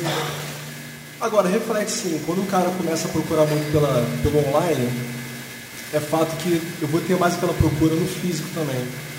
E uma coisa maneira também que eu venho fazendo, eu, não, não- eu tento não dar um espaço muito grande de produção hoje em dia, sabe? Hoje em dia eu produzo semanalmente. Então eu já consigo pegar, por exemplo, não, não produzo mensalmente que eu analiso os dados, mas semanalmente que eu vou produzindo e repondo o estoque. Porque é uma forma também de eu repor uma quantidade que, vamos dizer que eu venda muito, ok, mas também se eu der uma encalhada, eu não vou encalhar numa quantidade muito grande, sabe? Quase que um roquei Kanban, sabe? É, minha é, produção enxuta. Eu tento fazer mais ou menos desse estilo, mas não tem como ser totalmente enxuta, como totalmente lean, né? Mas dá, dá pra fazer alguma coisa parecida assim. Só um complemento. É, essa pergunta é interessante sobre o, o- impacto do digital no offline e do offline no digital. É, você perguntou sobre se a pesquisa no digital impactava no offline, o Fabrício respondeu aqui. Só que eu queria dar um insight para você. É bem mais provável uma- algo do offline impactar o digital. Por quê? No digital é muito mais manipulável. Eu consigo, por exemplo, criar uma campanha específica. Então, se na loja do Fabrício, por exemplo, ele percebe que tem uma alta demanda por Madureira, ele consegue criar uma campanha específica no digital para pessoas buscando palavras-chave sobre Madureira, entendeu? Então ele consegue potencializar no digital uma demanda que ele identifica no offline. Então, pelo fato do digital ser muito mais manipulável do que, a- do que as lojas que estão engessadas nas suas praças, né? é, essa possibilidade é, é até maior, tá bom? Respondido, Rafael? Legal, beleza. Eu quero direcionar aqui a terceira interação pro, tanto para o Esteves quanto para o Mota, porque é o seguinte, a gente tem visto várias empresas, cara, tanto pequenas, médias e grandes, abrindo setores de growth hacking. Tem head de growth hacking agora nas empresas, tem e tudo mais, e uma estrutura às vezes bem grande. Chief Growth Officer, né? É CGO. É título de LinkedIn isso aí. E agora, por que que vocês acham que agora que está rolando essa movimentação toda dessas empresas para investir nisso? Fique à vontade. Primeiro, eu acho um puto bullshit essa porra desse nome todo, né? Sabia. Cara, na boa, quem é responsável por isso é o cara de marketing. Então esse cara ele tem que se ligar a dados. Tem, há, há quantos anos, todo mundo aqui que fez publicidade ou quem estudou um pouquinho marketing sabe que há muitos anos todo mundo fala, eu invisto 100% em marketing, sei que 50% dão certo, só não sei qual que dá e qual que não dá. Todo mundo fala a mesma coisa. E aí entra o digital que ajuda um pouco, pouco isso. Né? Até hoje eu não consigo, espero que com o meu amigo aqui eu consiga resolver, saber os 100%. Olha Mas aí. Até hoje você não consegue saber os 100%, você não consegue medir tudo. Você mede uma boa parte, você mede um pareto ali, né? Você tem ali uma, uma quantidade é, suficiente de dados para você conseguir tomar algumas ações. As empresas hoje elas tomaram consciência de que dá para trabalhar com dados e tem que parar de trabalhar com achismo, né? Então, a partir desse momento, eu acho que o cara do marketing começou a virar um cara sem ser um cara de publicidade, começou a ser um cara engenheiro. Né? Já começou a migrar um pouco o perfil do profissional. Aí vem o nome, né, do, do Growth. É, aí, aí a pessoa bota os nomes bonitão lá para as pessoas ficarem felizes. Mas no final do dia, o responsável de marketing de uma empresa que cresce, ele dificilmente vai ser um publicitário. Ele normalmente vai ser um engenheiro que está olhando os números e tem gente embaixo de copy, tem gente embaixo de tráfego, tem- gente embaixo de SEO, tem gente embaixo de várias outras, várias outras Rola um, um coisas ali desmembro dentro. né, da, da área de marketing, né, para poder Total. preencher E dificilmente vai ter um cara publicitário ali no meio, entendeu? Só um cara que se reinventou. É claro, eu não tô, eu tô generalizando, né? Mas é mais a gente entender que teve uma mudança de perfil que é importantíssima, porque sem a gente analisar número, e a gente falando de loja física e tal, parece meio, puta, precisa ter uma câmera 3D vendo onde o cara tá olhando. Não, cara, anota quantas pessoas entram na tua loja, quantas pessoas vão embora sem comprar, qual o ticket médio, sabe? Qual- quantos itens o teu cliente saiu de dentro da loja. Tem as coisas que dá para fazer na mão, cara. Não precisa ter um super robô Watson fazendo, entendeu? Bota lá no caderninho, anota. Entraram 10, saíram 2 comprando, entendeu? Porque meu- Meu tio fazia isso no papel há 30 anos atrás, no, na, na dele. Eu tinha era Chief Growth. Porra, A herança de Growth já vem de longos anos da família, né? Eu, quando estudei, quando estudei LinkedIn, eu vi, né, pelas palavras-chave, que eu tinha que ter o termo CEO. Só que ao mesmo tempo eu não podia botar CEO da porra toda. Aí eu botei CEO de everything. pra ficar bonito. Né? Tudo inglês fica melhor. E lá, lá na Métricas, lá na Métricas Boss tem a área de Growth Hacking. Não tem não, cara. A gente realmente faz marketing. Dois né? até o nome. Cara, growth hacking pra mim, assim, é, vou falar talvez uma coisa que as pessoas me crucifiquem, mas a galera do marketing, ela adora dar um nome novo pra uma parada que já existe há muito tempão. Sim. É, o tempo todo uma nova sopa de letrinhas, eu te falo assim, cara, eu tô lendo e é a mesma parada, mas agora chama de outro negócio. Para quem está ouvindo, em, aonde vocês estiverem, metade da plateia balançou a cabecinha Então, aqui no pra positivo. mim, assim, foi o que eu tava conversando com o Edu mais cedo. Falei, cara, eu li hoje o livro do Sean Ellis e tal, do, do Hacking Growth lá. Achei maneiro pra caraca. Quando eu tinha um puta preconceito antes. Eu falei assim, cara, o que esse maluco vai falar? Vai falar que fez o quê? Vamos lá, que, que case que ele vai falar que ele fez em 98, né? Porra, legal, ele botou um CD-ROM do AOL, falei, pô, fala sério, né? né? Pô, não dá pra mim. Mas eu falei, pô, legal, eu gostei porque a metodologia do cara é algo que vocês, possivelmente, que trabalham com, com digital já fazem há muito tempo. Só que é, é muito foda, e aí, é sério mesmo, eu tinha preconceito com esse termo, growth hacking, de verdade, e hoje acho que aceito mais porque meto- quando você lê a metodologia dele, você vê que ele fala sobre experimentos. E aí eu acho bem legal quando você tem um CDO aí, né, o Chief Growth Motherfucker aí, é, que isso é legal porque começa é, esses tipos de termos né, levar para frente a cultura de experimentos, né? A cultura de experimentar. É, é, duvido, e aqui, pô, Edu trabalhou com CRO, sabe bem disso. Quantidade de clientes que Edu deve ter tido que queriam pausar testes antes de uma validação estatística? Em sete dias. É, não, é surreal. Sabe, primeiro que ainda todo mundo tem volume para fazer teste AB, né? Começa por aí. Segundo que o cara olha em dois dias que está ganhando por 5%, pausa o teste, estão ganhando. Imagina ao contrário, imagina que vocês façam três, quatro testes e que três, quatro testes sejam pífios, resultados ruins. Duvido, muito seriamente, que pessoas acima de vocês aceitem que vocês fizessem o quinto. E aí vem um termo como growth hacking que começa a popularizar um pouco mais a cultura experimento e que sim, pode dar merda, sabe? Pode errar. Mas você vai criar em cima do erro uma cultura de aprendizado para no próximo evoluir mais ainda. Então eu tinha um preconceito sério mesmo antes de ler o livro com o termo, e hoje aceito mais e acho legal terem pessoas de growth hacking em empresas, porque são empresas, às vezes, assim, dinossauros, que a gente chama, né?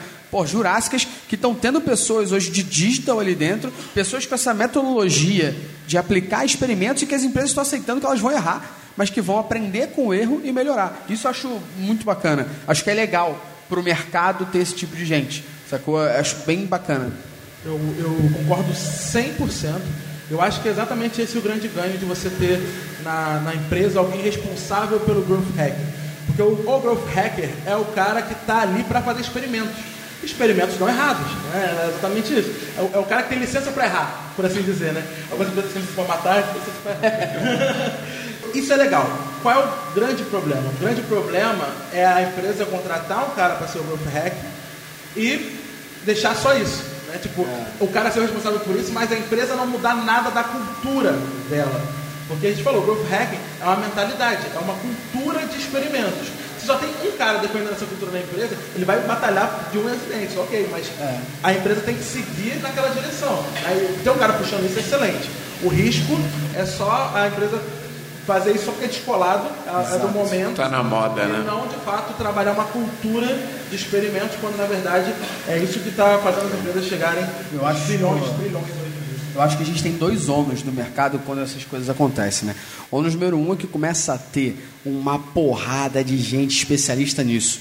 Grupo, esse livro do Sean Ellis, o termo existe há quanto tempo, Edu? Não, realmente não sei. 2013, 2010. 2010. 2010. Nove anos aí. Pô, já a primeira parada que você pode pensar é especialista Golf Hacking há mais de 10 anos. Porra, como? e vai como, ter, né? e vai ter. Vai. O cara que faz isso há 15 anos, o negócio deixa 9. Procura então, no LinkedIn, vai ter uns 200. É, é, o primeiro ônus da parada, é começar a surgir uma porrada de pseudo. Né? E esses caras, eles começam a denegrir a imagem do, do negócio, né? Começa um monte de gente faz isso sério, começa um monte de gente que se auto-intitula essa parada, não sabe o que faz, e um monte de gente começa a desconfiar, não acreditar. Sim. Alguém falou em coach aí, não? é, eu, eu, toda vez que eu uso a palavra mindset, eu deposito 50 centavos numa cofrinha lá em casa. Eu, inclusive, tenho 50 centavos, porque esse ah, ano eu falei uma vez só a palavra mindset. Uma. Eu queria ter coque samurai também, para poder ser coach, quem sabe aí, né? Coach de dados, é um novo termo, né? Que eu posso uma outra, uma outra profissão do futuro que eu acho é nutricionista de lead. Fica a dica, tá? Nutricionista de Fica a dica. Se vocês forem no RD Summit, de 20 a cada 22 stands, eles vão falar para vocês que nutrem o seu lead. Eu acho que deveriam pensar sobre nutricionista de lead. Vou nutrir... Vou criar um artigo para conseguir a palavra Eu acho, eu acho maravilhoso. De lead. Acho maravilhoso. Vou dar comida de 3 3 horas. E eu recebi um currículo de nutricionista para a vaga de marketing por conta disso. Sensacional. Eu, eu, quero aproveitar aqui, é, pegar é um gancho aqui de várias profissões e o que o, o Mota falou no início lá de você estar tá repensando o profissional de marketing, porque pode ser agora um engenheiro que vai ter que lidar com dados, e aí você abre essa gama para receber pessoas de outras áreas. Eu vejo até como reflexo no MBA que eu estou fazendo, porque tem, cara, tem biólogo fazendo MBA de marketing lá na faixa. O Gustavo é professor de lá, pode ver. Tem gente de turismo, tipo eu, fazendo MBA de marketing, se interessando por esse tema. Abre, porque são novas profissões surgindo. E a gente vai falar até um pouco mais desse profissional na próxima interação, mas antes Bora jogar para vocês sobre tudo que vocês ouviram aqui. Alguma pergunta sobre essa área na empresa, o profissional de marketing? Alguém tem alguma dúvida para jogar para eles, para os especialistas? Luiz Mandarino, o microfone está chegando.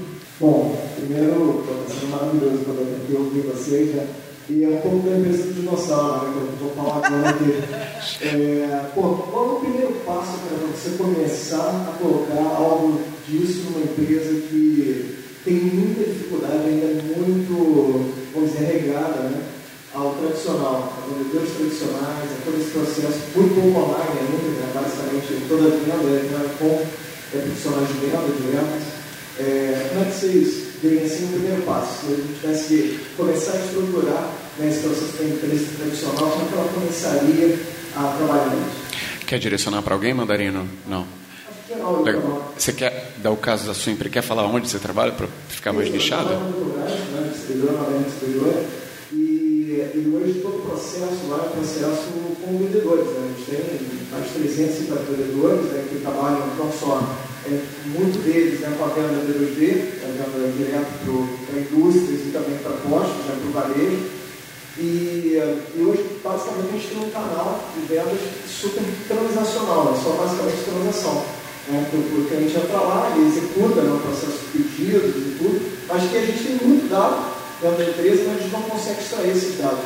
Então, hoje o dilema é esse, né? Você está mergulhado em dados, mergulhado no petróleo, literalmente, e muitas vezes você não consegue ter essa, essa perspectiva, dessa organização da empresa para conseguir extrair isso e começar a trabalhar esse processo. E aí dá uma angústia, né? Por ser profissional de marketing, olhando, escutando isso, né? Fala assim, pô, cara, tem que começar a caminhar para essa linha aí do marketing digital e trabalhar isso, né? Trabalhar não só o grupo, mas outras ferramentas de marketing baseado em dados, né? Então, é muito bacana aí que o dois Gustavo falaram, né? Os dois falaram muito, né? Do achismo, né? Então, fala que tem muito achismo ali dentro disso, né? Muita petizaria pouco. Então, o pepino tá lançado. Deixa eu só repetir porque não vai para quem tá gravando, para quem tá ouvindo o podcast, o que aquele microfone tá fora. Luiz Mandarino, trabalhando na Petrobras. A ideia dele é entender um pouco melhor como é que ele implementa tudo isso que aqui a gente está discutindo numa empresa que tem muitas vendas transacionais, físicas. E o pepino tá com vocês, vai lá. Cara, se eu pudesse te dar a primeira dica, tem um evangelista lá. Eu costumo brincar dizendo que é igual os portugueses fizeram com os índios, só que desse jeito você vai fazer de um jeito ok, né? Direto, assim. Basicamente, você catequizar a galera ali e evangelizar elas do que acontece. É muito comum quando se fala de, talvez, empresas que implementando a área de growth, ou até quando eu vejo no meu dia a dia, a primeira pergunta que eu faço para um cliente é quem é o responsável pela área de analytics? E aí, normalmente, marketing fala que é o cara de TI. Aí eu chego no cara de TI ele fala que é o cara de marketing. Fica nesse looping vicioso que ninguém é dono de porra nenhuma, né? Batata quente fica, fica jogando. Então, acho que se você quer fazer isso, cara, primeira coisa, assuma a abraçadeira de capitão, bota 10 nas costas e faz o jogo acontecer.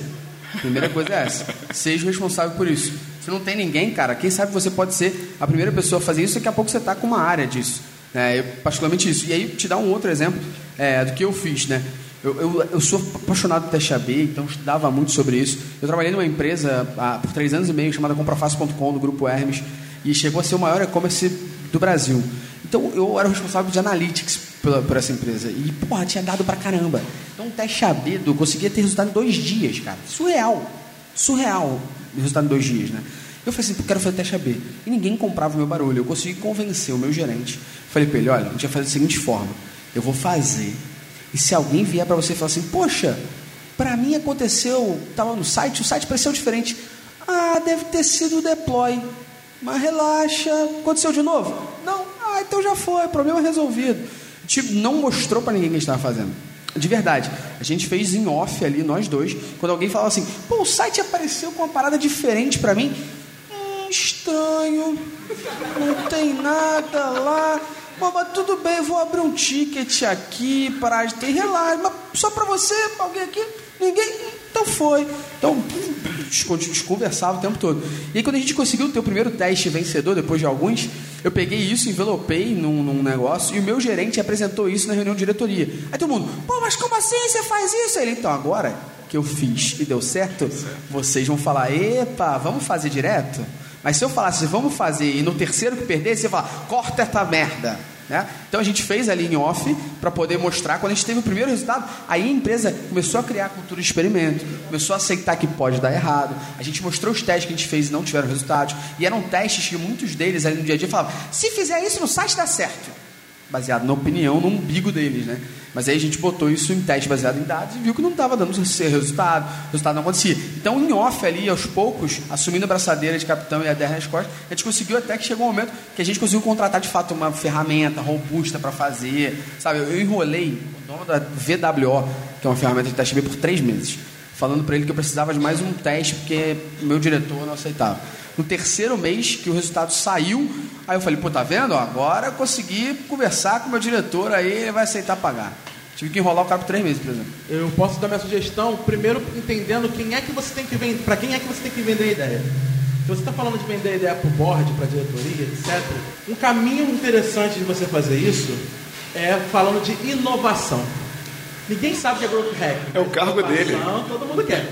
Certo? Então, especialmente as empresas gigantes e tal. Falou inovação, transformação digital, os caras ficam loucos. Né? Então, pode ser um caminho aí para você é, vender isso. Agora, se você tem que vender a ideia para os executores, para os vendedores, aí é uma dificuldade um pouco maior, porque eu, eu nunca vi uma raça para ter tanta dificuldade de mudar quanto o vendedor, cara. Olha, vendedor. Eu amo todos os vendedores do Brasil, mas olha, é muito difícil. Os caras criam, enraizam um hábito ali e é muito difícil vender um, uma, nova, uma nova proposta para eles. A minha sugestão, para no caso dos vendedores, é, é como o Gustavo falou, cara, bota a braçadeira de capitão e apresenta uma proposta lá e faz dar certo. Quando der certo, fala, cara, com essa mudança aqui você pode faturar 10% a mais por mês. Parece interessante para você, vendedor?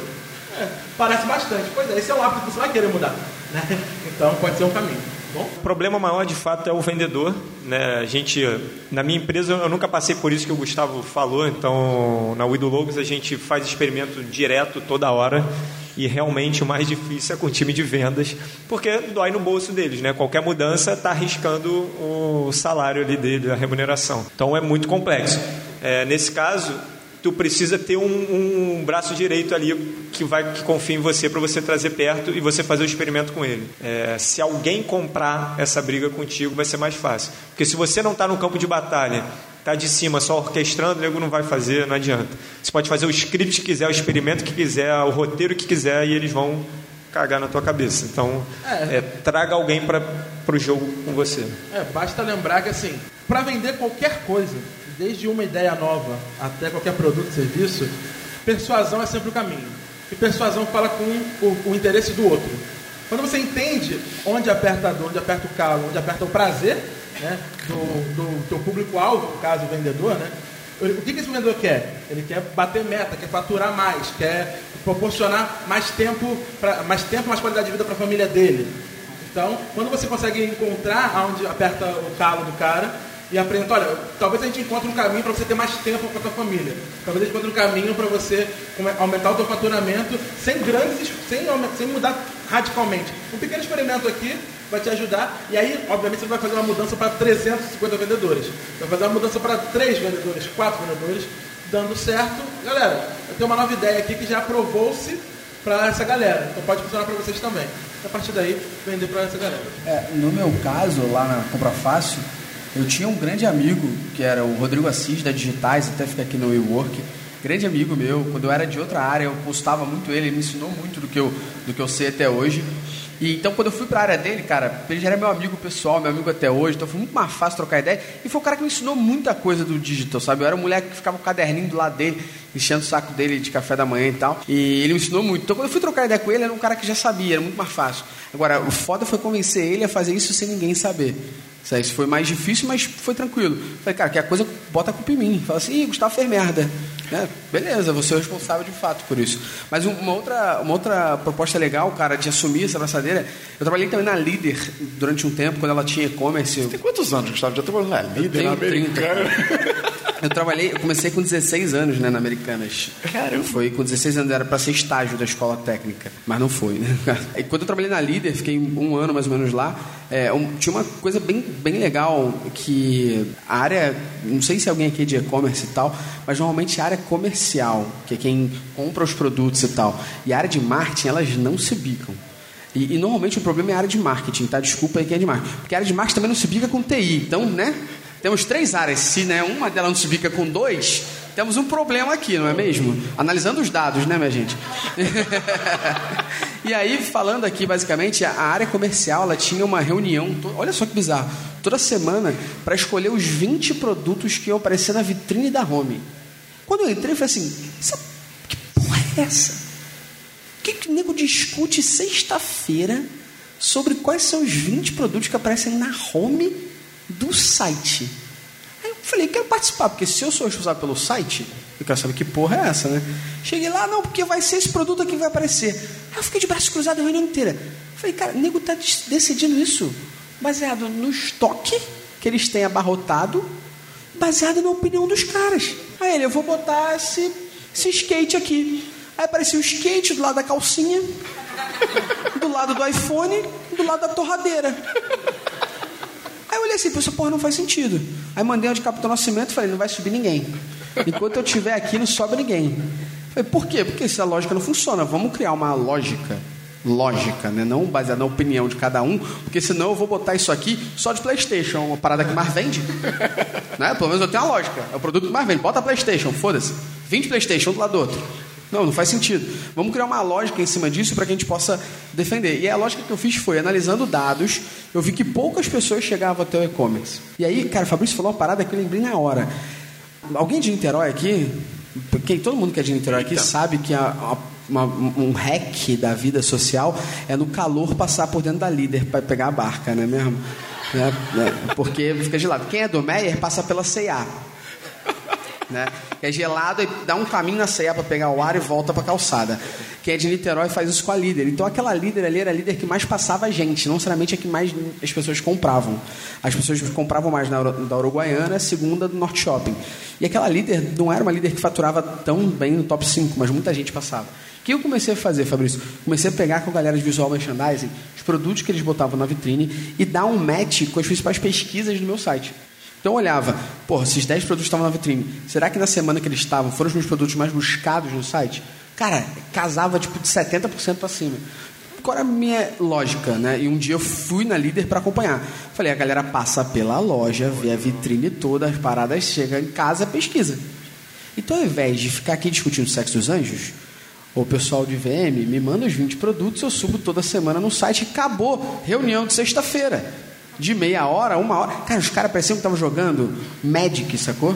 Tipo assim, me dá essas manas aí que eu te dou essas.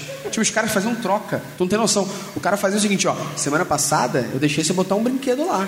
E a minha área ficou sem com produto. Essa semana eu quero botar dois. A área de brinquedo não tem espaço na home. Que porra é essa? E nem, e nem que seja inconsciente, né? Que você passa ali, meio que olhando as coisas ou olhando pro celular, mas uma hora você pesquisa aquilo dali. O, o nome disso até o, existe um, estudo do Google, dois estudos, um chamado Micro Moments, que são micro momentos que capturam nossa atenção, e outro chamado Zemote, que é o Zero Moment of Truth, que é a nova maneira das pessoas comprarem. Pegou um outro rumo aqui, mas tá respondido, Mandarina? Foi, né? Legal, bacana. Perfeito, bora aqui para nossa última interação de hoje. Eu vou direcionar um pouco mais para Mota primeiro e depois a mesa pode, pode complementar, porque foi até você que puxou isso, cara, e casou legal com a última pergunta. E você nem tinha visto o roteiro, né? Ah, que legal, estamos sincronizados. Bacana. É, você falou muito dessa essa coisa de segmentar o, pro- o profissional de marketing, né? E assim, o mercado está crescendo e a demanda profissional pede mais qualificação. Você tem que estar cada vez mais qualificado, entendendo de dados, entendendo de growth, entendendo de tudo para poder ser um profissional de marketing. Para quem está querendo entrar nessa área, ser um growth hacker, quais as principais habilidades, cara, que essa pessoa tem que ter, por exemplo, para ser contratado por você para o Idologos? Para mim, hoje, Aham. Inclusive estou com vaga, quem quiser manda. Opa, olha aí. É, mas a principal habilidade é copywriting. Ou seja, o cara tem que saber de a- da mentalidade de textos persuasivos voltados para conversão. Para mim, a principal habilidade que eu busco hoje. O cara entender de número é obrigação. Não, é igual as empresas falaram. Hoje eu até lancei no Instagram é, o que as empresas falam. Ah, o meu diferencial é o meu atendimento. Eu falo, irmão, isso é sua obrigação. Né? Então, o cara saber de número é obrigação. Eu tenho uma empresa de tecnologia, eu preciso que o cara saiba de número. né? Se não souber de número, não não dá. Não dá. É, então, ele tem que ter WhatsApp, tem que saber usar a internet, essas coisas. Então, eu nem coloco isso na, na, na característica. Mas o principal hoje é saber copywriting. Então, se esse cara sabe a, a mentalidade, os gatilhos, a forma, a construção, a estrutura mental, ele vai conseguir me ajudar tanto criando uma estratégia de atração quanto de conversão. E, para mim, esse é o diferencial competitivo hoje no mercado. Pô, perfeito, cara. Ficou a dica aí para quem quer mergir nesse, nesse campo. E eu vou estender para vocês da mesa, tanto para ser contratado para Métricas Boss, para LinkedIn, para Uzi Fowler. O que o Moto falou é, é como se as pessoas ainda botassem pacote Office né, no, no currículo, tipo, "Pô, eu sei mexer no Word. Porra, né? É tipo, todo mundo hoje em dia já nasce sabendo separar, né? É bizarro. Mas é, é engraçado, até é, o Nelly te pediu para falar um pouco da experiência como professor. Cara, é engraçado, porque o Mota é um cara empreendedor, já tem outras empresas, tem essa cabeça de que as métricas, o número é a base, né? As pessoas devem entender. Mas que tem muita gente que não faz a menor ideia disso. É, eu costumo dizer, falei com o Nélio já, que não importa onde eu esteja dando aula, se é num MBA, se é num curso avançado, não importa. Minha primeira aula são quatro horas falando sobre métricas. Eu digo como elas funcionam, o que, elas querem dizer, em que cenário você analisa, como, em qual cenário do teu negócio você pode analisar aquela métrica, o que, que ela pode te dizer. E eu dou exemplos para que as pessoas fiquem mais é, cientes sobre isso. E é bizarro como pessoas falam assim, ah, nossa, sério que a aula vai ser essa? Falo, vai, me explica aí, o que é taxa de rejeição? Ah, o usuário que ficou pouco tempo no site. Falo, é, então por isso que a aula é essa. Porque não é, entendeu? Porque você errou! Sem entender. Assim, e, e é exatamente, ele brincou aqui com o errou, porque a, a, dinâmica que eu faço em aula é exatamente isso. Eu faço uma pergunta para a pessoa sobre o que é aquela métrica, dou de duas a quatro opções de resposta, a pessoa me fala e através de GIF a gente vê se acertou ou errou. E aí são três erradas e uma certa, né? Então a gente bota tipo Faustão, né? Errou! Errou! E é, e é legal porque a galera constrói mais a, a, o entendimento. É, é, normal e é questão normal isso. A gente às vezes quando não trabalha em uma determinada área, talvez se eu falar de growth hacking, talvez eu não seja um especialista nisso, talvez eu fale um monte de besteira, porque eu li em vários lugares e talvez a pessoa que me ensinou sobre isso onde eu li ensinou errado.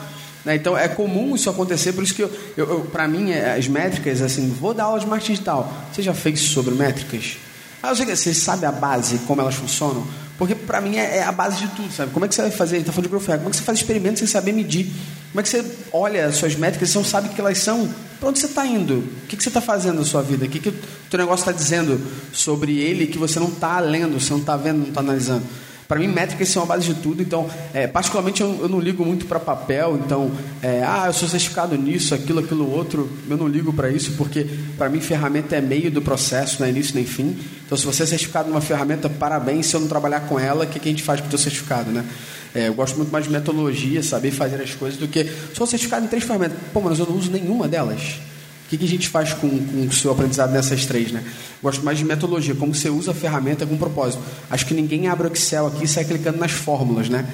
Ah, eu vou ver o que acontece, né? As pessoas usam o Excel para responder alguma coisa. Então, para mim, a metodologia é muito mais importante e a forma como as pessoas resolvem problemas, né? Isso para mim é, acho que é o principal. Eu não vendo tanto, então não preciso de um copywriter nem nada, mas eu preciso de pessoas que saibam resolver a vida sozinha e saibam a base das métricas. É, a gente costuma falar na Métricas Boss sobre uma metodologia nossa que é a OPC. Então, tudo que a gente fala e faz é o que, porquê e como. Se a pessoa não fala para mim como, o que, que adianta? Faz uma, uma consultoria Next Century da vida aí que você vai ganhar 590 PowerPoints em slide sem dizer que você faz para fazer da vida. Né? Não, perfeito. É legal porque eu botei até o gancho aqui, né? Você já puxou direto. Que o Gustavo e o Edu são professores, o Fabrício também, mas eles são mais professores da área, né? De marketing, mexem com isso. E é bacana ouvir o que o mercado pede de habilidade com o que está sendo formado nos cursos, nos MBAs, nas pós, nesse profissional de marketing, né, cara? Eu acho que minha resposta meio que integra as duas. Porque eu formei o meu time recentemente, estão aqui, Yasmin e o Guilherme, e o Lucas, que também está ali do lado. É... Mais alguém? Não, só Já dá trabalho suficiente. Eu formei meu time ali, são aqueles 19 lá de trás.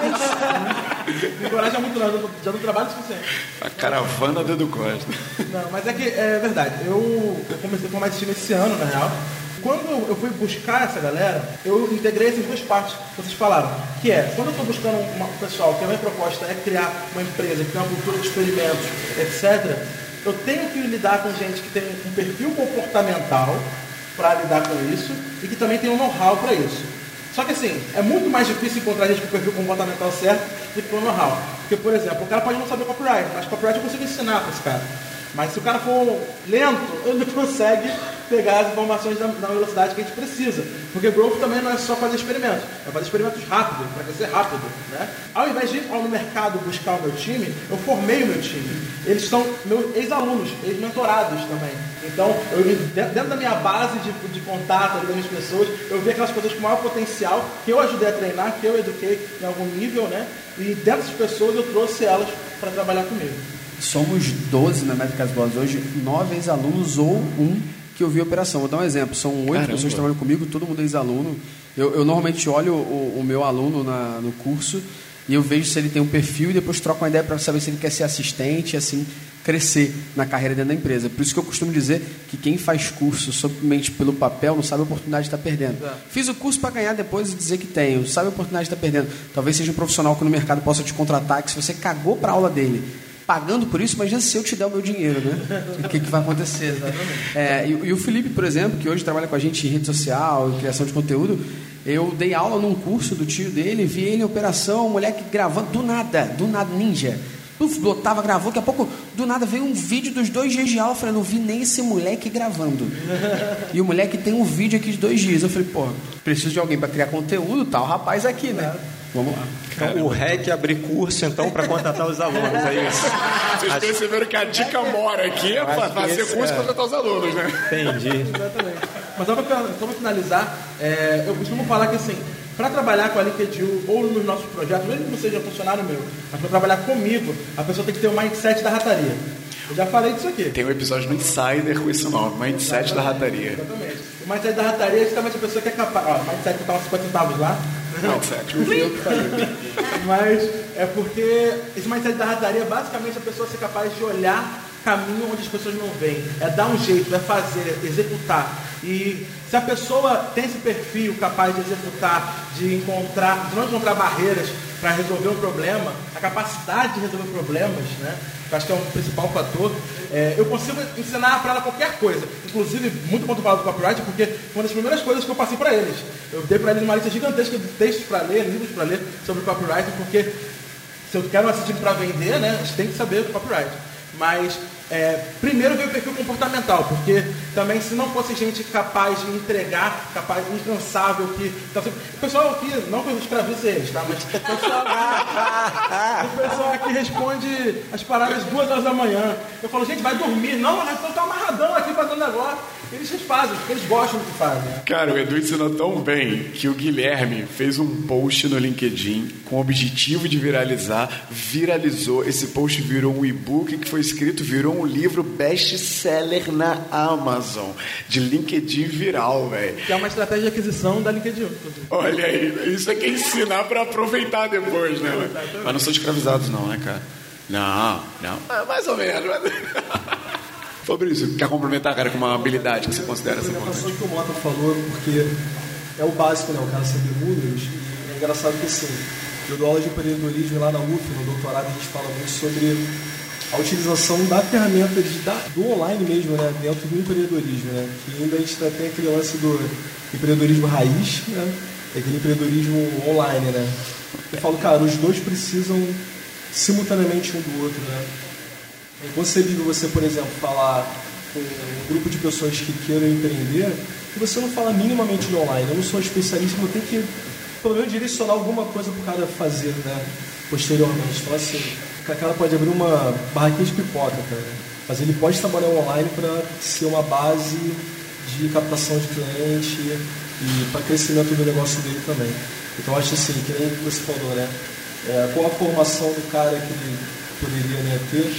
Acho que a formação até do empreendedor, ela é imprescindível o cara ter um mínimo, mínimo de conhecimento do online, de análise de métricas, nem que seja o básico para ele conseguir andar um pouco melhor, um pouco mais eficiente. Bom, Legal, Fabrício, obrigado. Alguém tem alguma dúvida, alguma pergunta para a galera da mesa sobre as habilidades do profissional de marketing? Alguém tem uma curiosidade? O que, que eu faço para ser contratado pela Widologos? O que, que eu faço para ser contratado pela LinkedIn? E pelo Insider. Tacou, hein? Pelo Insider é só querer botar a mão na massa e trabalhar muito, que aí cola com a gente. Que manjar um pouco de edição também, tá, tá ajudando, tá? De edição de áudio. Mas vai lá. Hugo, sua pergunta. Seu nome e sua pergunta. Opa, Hugo, boa noite.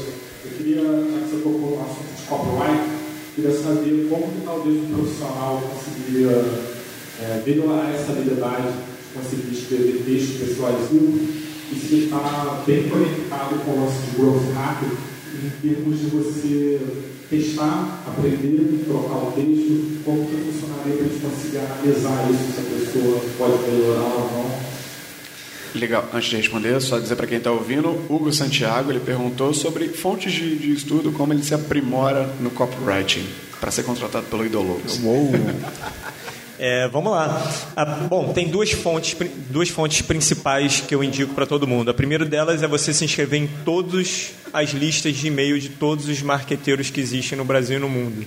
Então você vai colher várias cartas de vendas de todas, essa, todas essas pessoas. E você tem que ler, obviamente. Não adianta só cair na tua caixa de e-mail e você colocar para spam ou qualquer coisa assim. Então leia a headline, entenda a estrutura e tal. E segundo é você fazer curso específico sobre o tema. Então cola com especialistas, né? Eu fiz o curso, estou no Mastermind da SB Copy, que é a Sociedade, Sociedade Brasileira de, de Copyright. Tem outros caras, fui no Mastermind do João Bogado, é, que fala, né, fala sobre copyright. Então, esteja conectado, com, se conecte com pessoas, né? Então, eu tive com o Rock Vega, que era o cara da Empíricos, que, escreve para Empíricos, fez operação da Empíricos em vários países. Então, se você se conectar com as pessoas, você vai aprender. E se você se conectar com o conteúdo dessas pessoas, você vai aprender. Uma forma é gratuita, outra é mais paga, mas você consegue fazer isso sozinho. E, obviamente, está muito conectado com o Growth, não só porque ninguém está olhando isso, é, mas você pode experimentar tudo. Quando você manda um e-mail, o assunto é copy.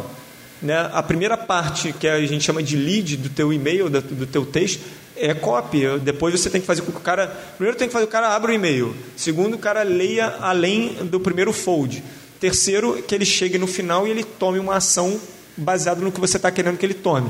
Então você tem ali uma estrutura que você precisa seguir. E tem várias estruturas básicas que você pode seguir, mas basicamente você chama atenção, você gera um interesse, depois é, o desejo e depois você chama o cara para ação, né, que é o AIDA. Então, se você fizer isso, essa estrutura básica, tem N outras, e aí você vai conseguir aprender, testar, validar. E, cara, todo e-mail que eu mando, eu mando e-mail para minha base, toda segunda-feira é um e-mail de conteúdo. Cara, eu testo o assunto sempre, eu testo texto sempre. E na terça-feira eu mando e-mail promocional, então, e já é para a base da Widologos. Cara, obviamente, o meu e-mail de conteúdo tem uma taxa de abertura o dobro do e-mail promocional do mesmo e-mail, do mesmo tudo. Mas a pessoa está querendo buscar aquilo, mas também testa muitos hacks, testa muitas coisas ali. Então, experimente muito, absurdamente. Tu pode experimentar no anúncio, no e-mail, no texto, no site. Cara, tu trabalha com métrica. Quantas pessoas rolam a página no site, cara? Sei lá, 15% rolam a página. Todo mundo fica ali no primeiro fold do, da página. Então, você tem muita coisa para experimentar. Eu até sugeri o seguinte, cara. É, quando eu trabalhava especificamente com CRO, né, que eu trabalhei bastante. Basicamente, dois dos três uh, dois trabalhos principais de CRO eram escrever copy e melhorar a usabilidade. Fala o que é CRO para a galera que não Otimização sabe. de conversão, Conversion Rate Optimization. Basicamente é fazer uma página, um site, um app, vender mais ou converter mais, no caso, né? dependendo de qual ação é realizada. E para isso a gente fazia teste AB. E fazer teste AB era basicamente modificar ou o conteúdo ou a usabilidade. Obviamente outros fatores no meio, mas era essencialmente isso. Quando eu comecei a estudar é, para entrar na Supersonic, na, na, empresa que eu trabalhava como CRO, uma coisa que eu fazia todo dia, cara, escrever. Escrever. Você quer aprender ser copyright? Escreve, cara. Escreve que é a melhor forma de você fazer isso. Mas escreve mesmo. Não é aquele cara que lê 20 mil livros de copyright e tu vai, ah, cara, qual foi o que você escreveu? Ah, tem uns dois meses. Ah, porra, isso não resolve. Escreve todo dia, nem que seja cinco linhas. Escreve escreve que isso vai te ajudar a destravar e começar a pensar. O, esse input né, de você se inscrever nas listas, acompanhar esses caras e as cartas de vendas, é o input, mas tem que ter o output. Né, que é colocar isso no papel e começar a exercitar isso na prática. Outro exercício que eu fazer, que eu recomendo todo mundo está ouvindo fazer, até porque é divertido fazer, é pegar anúncios que você vê na internet, ou em revista, ou em outdoor, etc., e reescrever aquilo. Então, como é que eu faria uma cópia melhor daquele anúncio? Então esse é um exercício muito legal, divertido de fazer, inclusive, e que ajuda muito a começar a exercer esse mindset da rataria, de entender melhor esse público e escrever melhor. É muito rato mesmo, né? É muito hacker. Pô, legal, gente. Então a gente está chegando à parte final do nosso podcast. Para quem está aqui, para quem está ouvindo, não vai aproveitar, mas já tem uns salgadinhos ali atrás, tem uns amendoins, uns chocolates rolando aqui na frente. Mas antes da gente terminar, tem a nossa interação final. Todo programa do Insider tem uma dinâmica diferente no final. Legal, o bate-bola é da seguinte forma: eu vou dizer três palavras e cada uma dessas palavras eles têm que definir com outras três palavras. Então eu digo uma palavra você só pode dizer três palavras para definir essa palavra. Legal? Dá para fazer um exemplo aí, não? bora lá. Bora começar pelo Esteves e aí depois a gente passa pro, pro Mota. A primeira palavra é growth. Experimento, dados e dados. Experimento, dados e dados. É, vale repetir a palavra, tá? É, porque para mim, basicamente, você tem que experimentar e mensurar, e mensurar, e mensurar, e mensurar. Então, Legal. Segunda palavra, empreender. Foda no Brasil. Foda no Brasil. Gostou? Viu? Vale fazer uma frase também. Foda no Brasil. Dois exemplos. Terceira palavra, podcast. Gosto muito disso. Gosto muito disso. O cara é bom da dinâmica, né?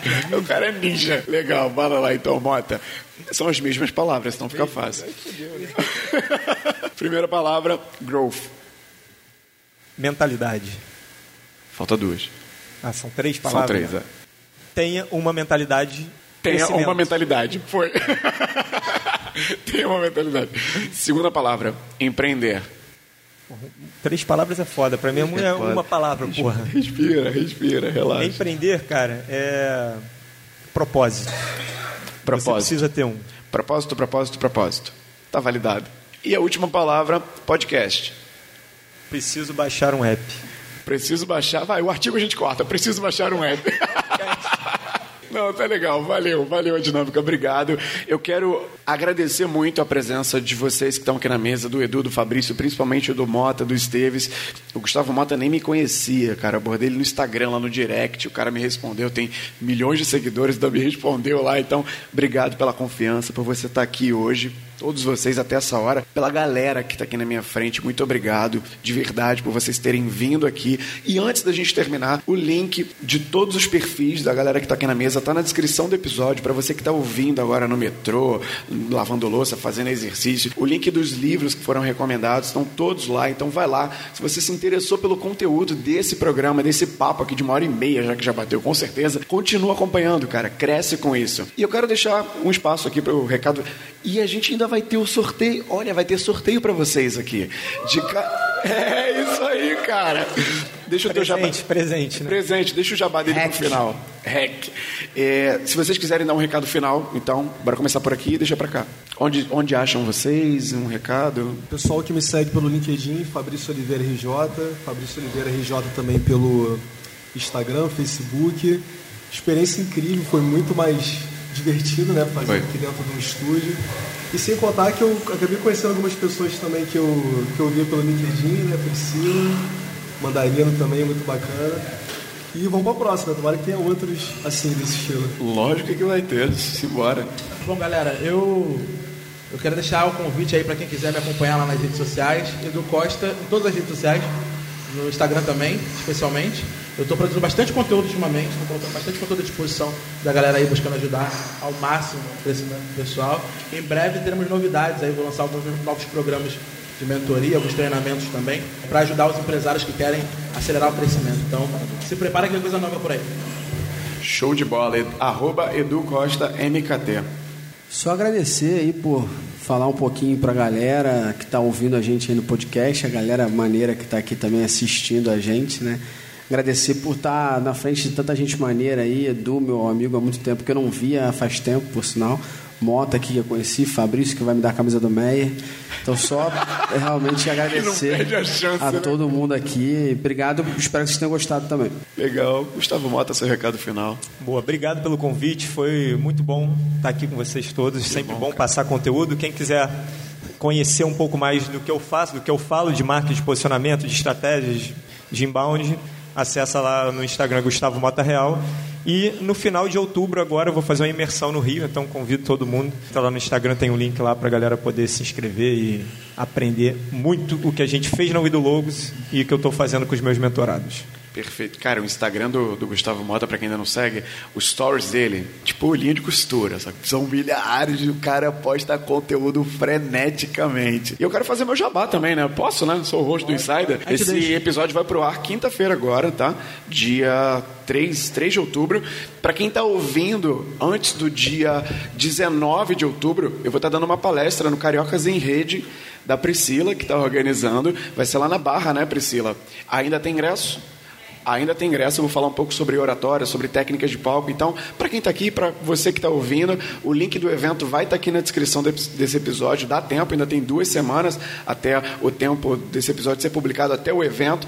E segue nas redes sociais, né? Eu quero agradecer todo mundo que está ouvindo esse podcast. Cara, quem está segurando o play até agora, bicho, pô, obrigado, porque é uma hora e meia, uma hora e quarenta. Obrigado. Obrigado pelos meus ouvintes dos Estados Unidos, da Colômbia, da Holanda, da França. Sim, temos ouvintes em todos esses países.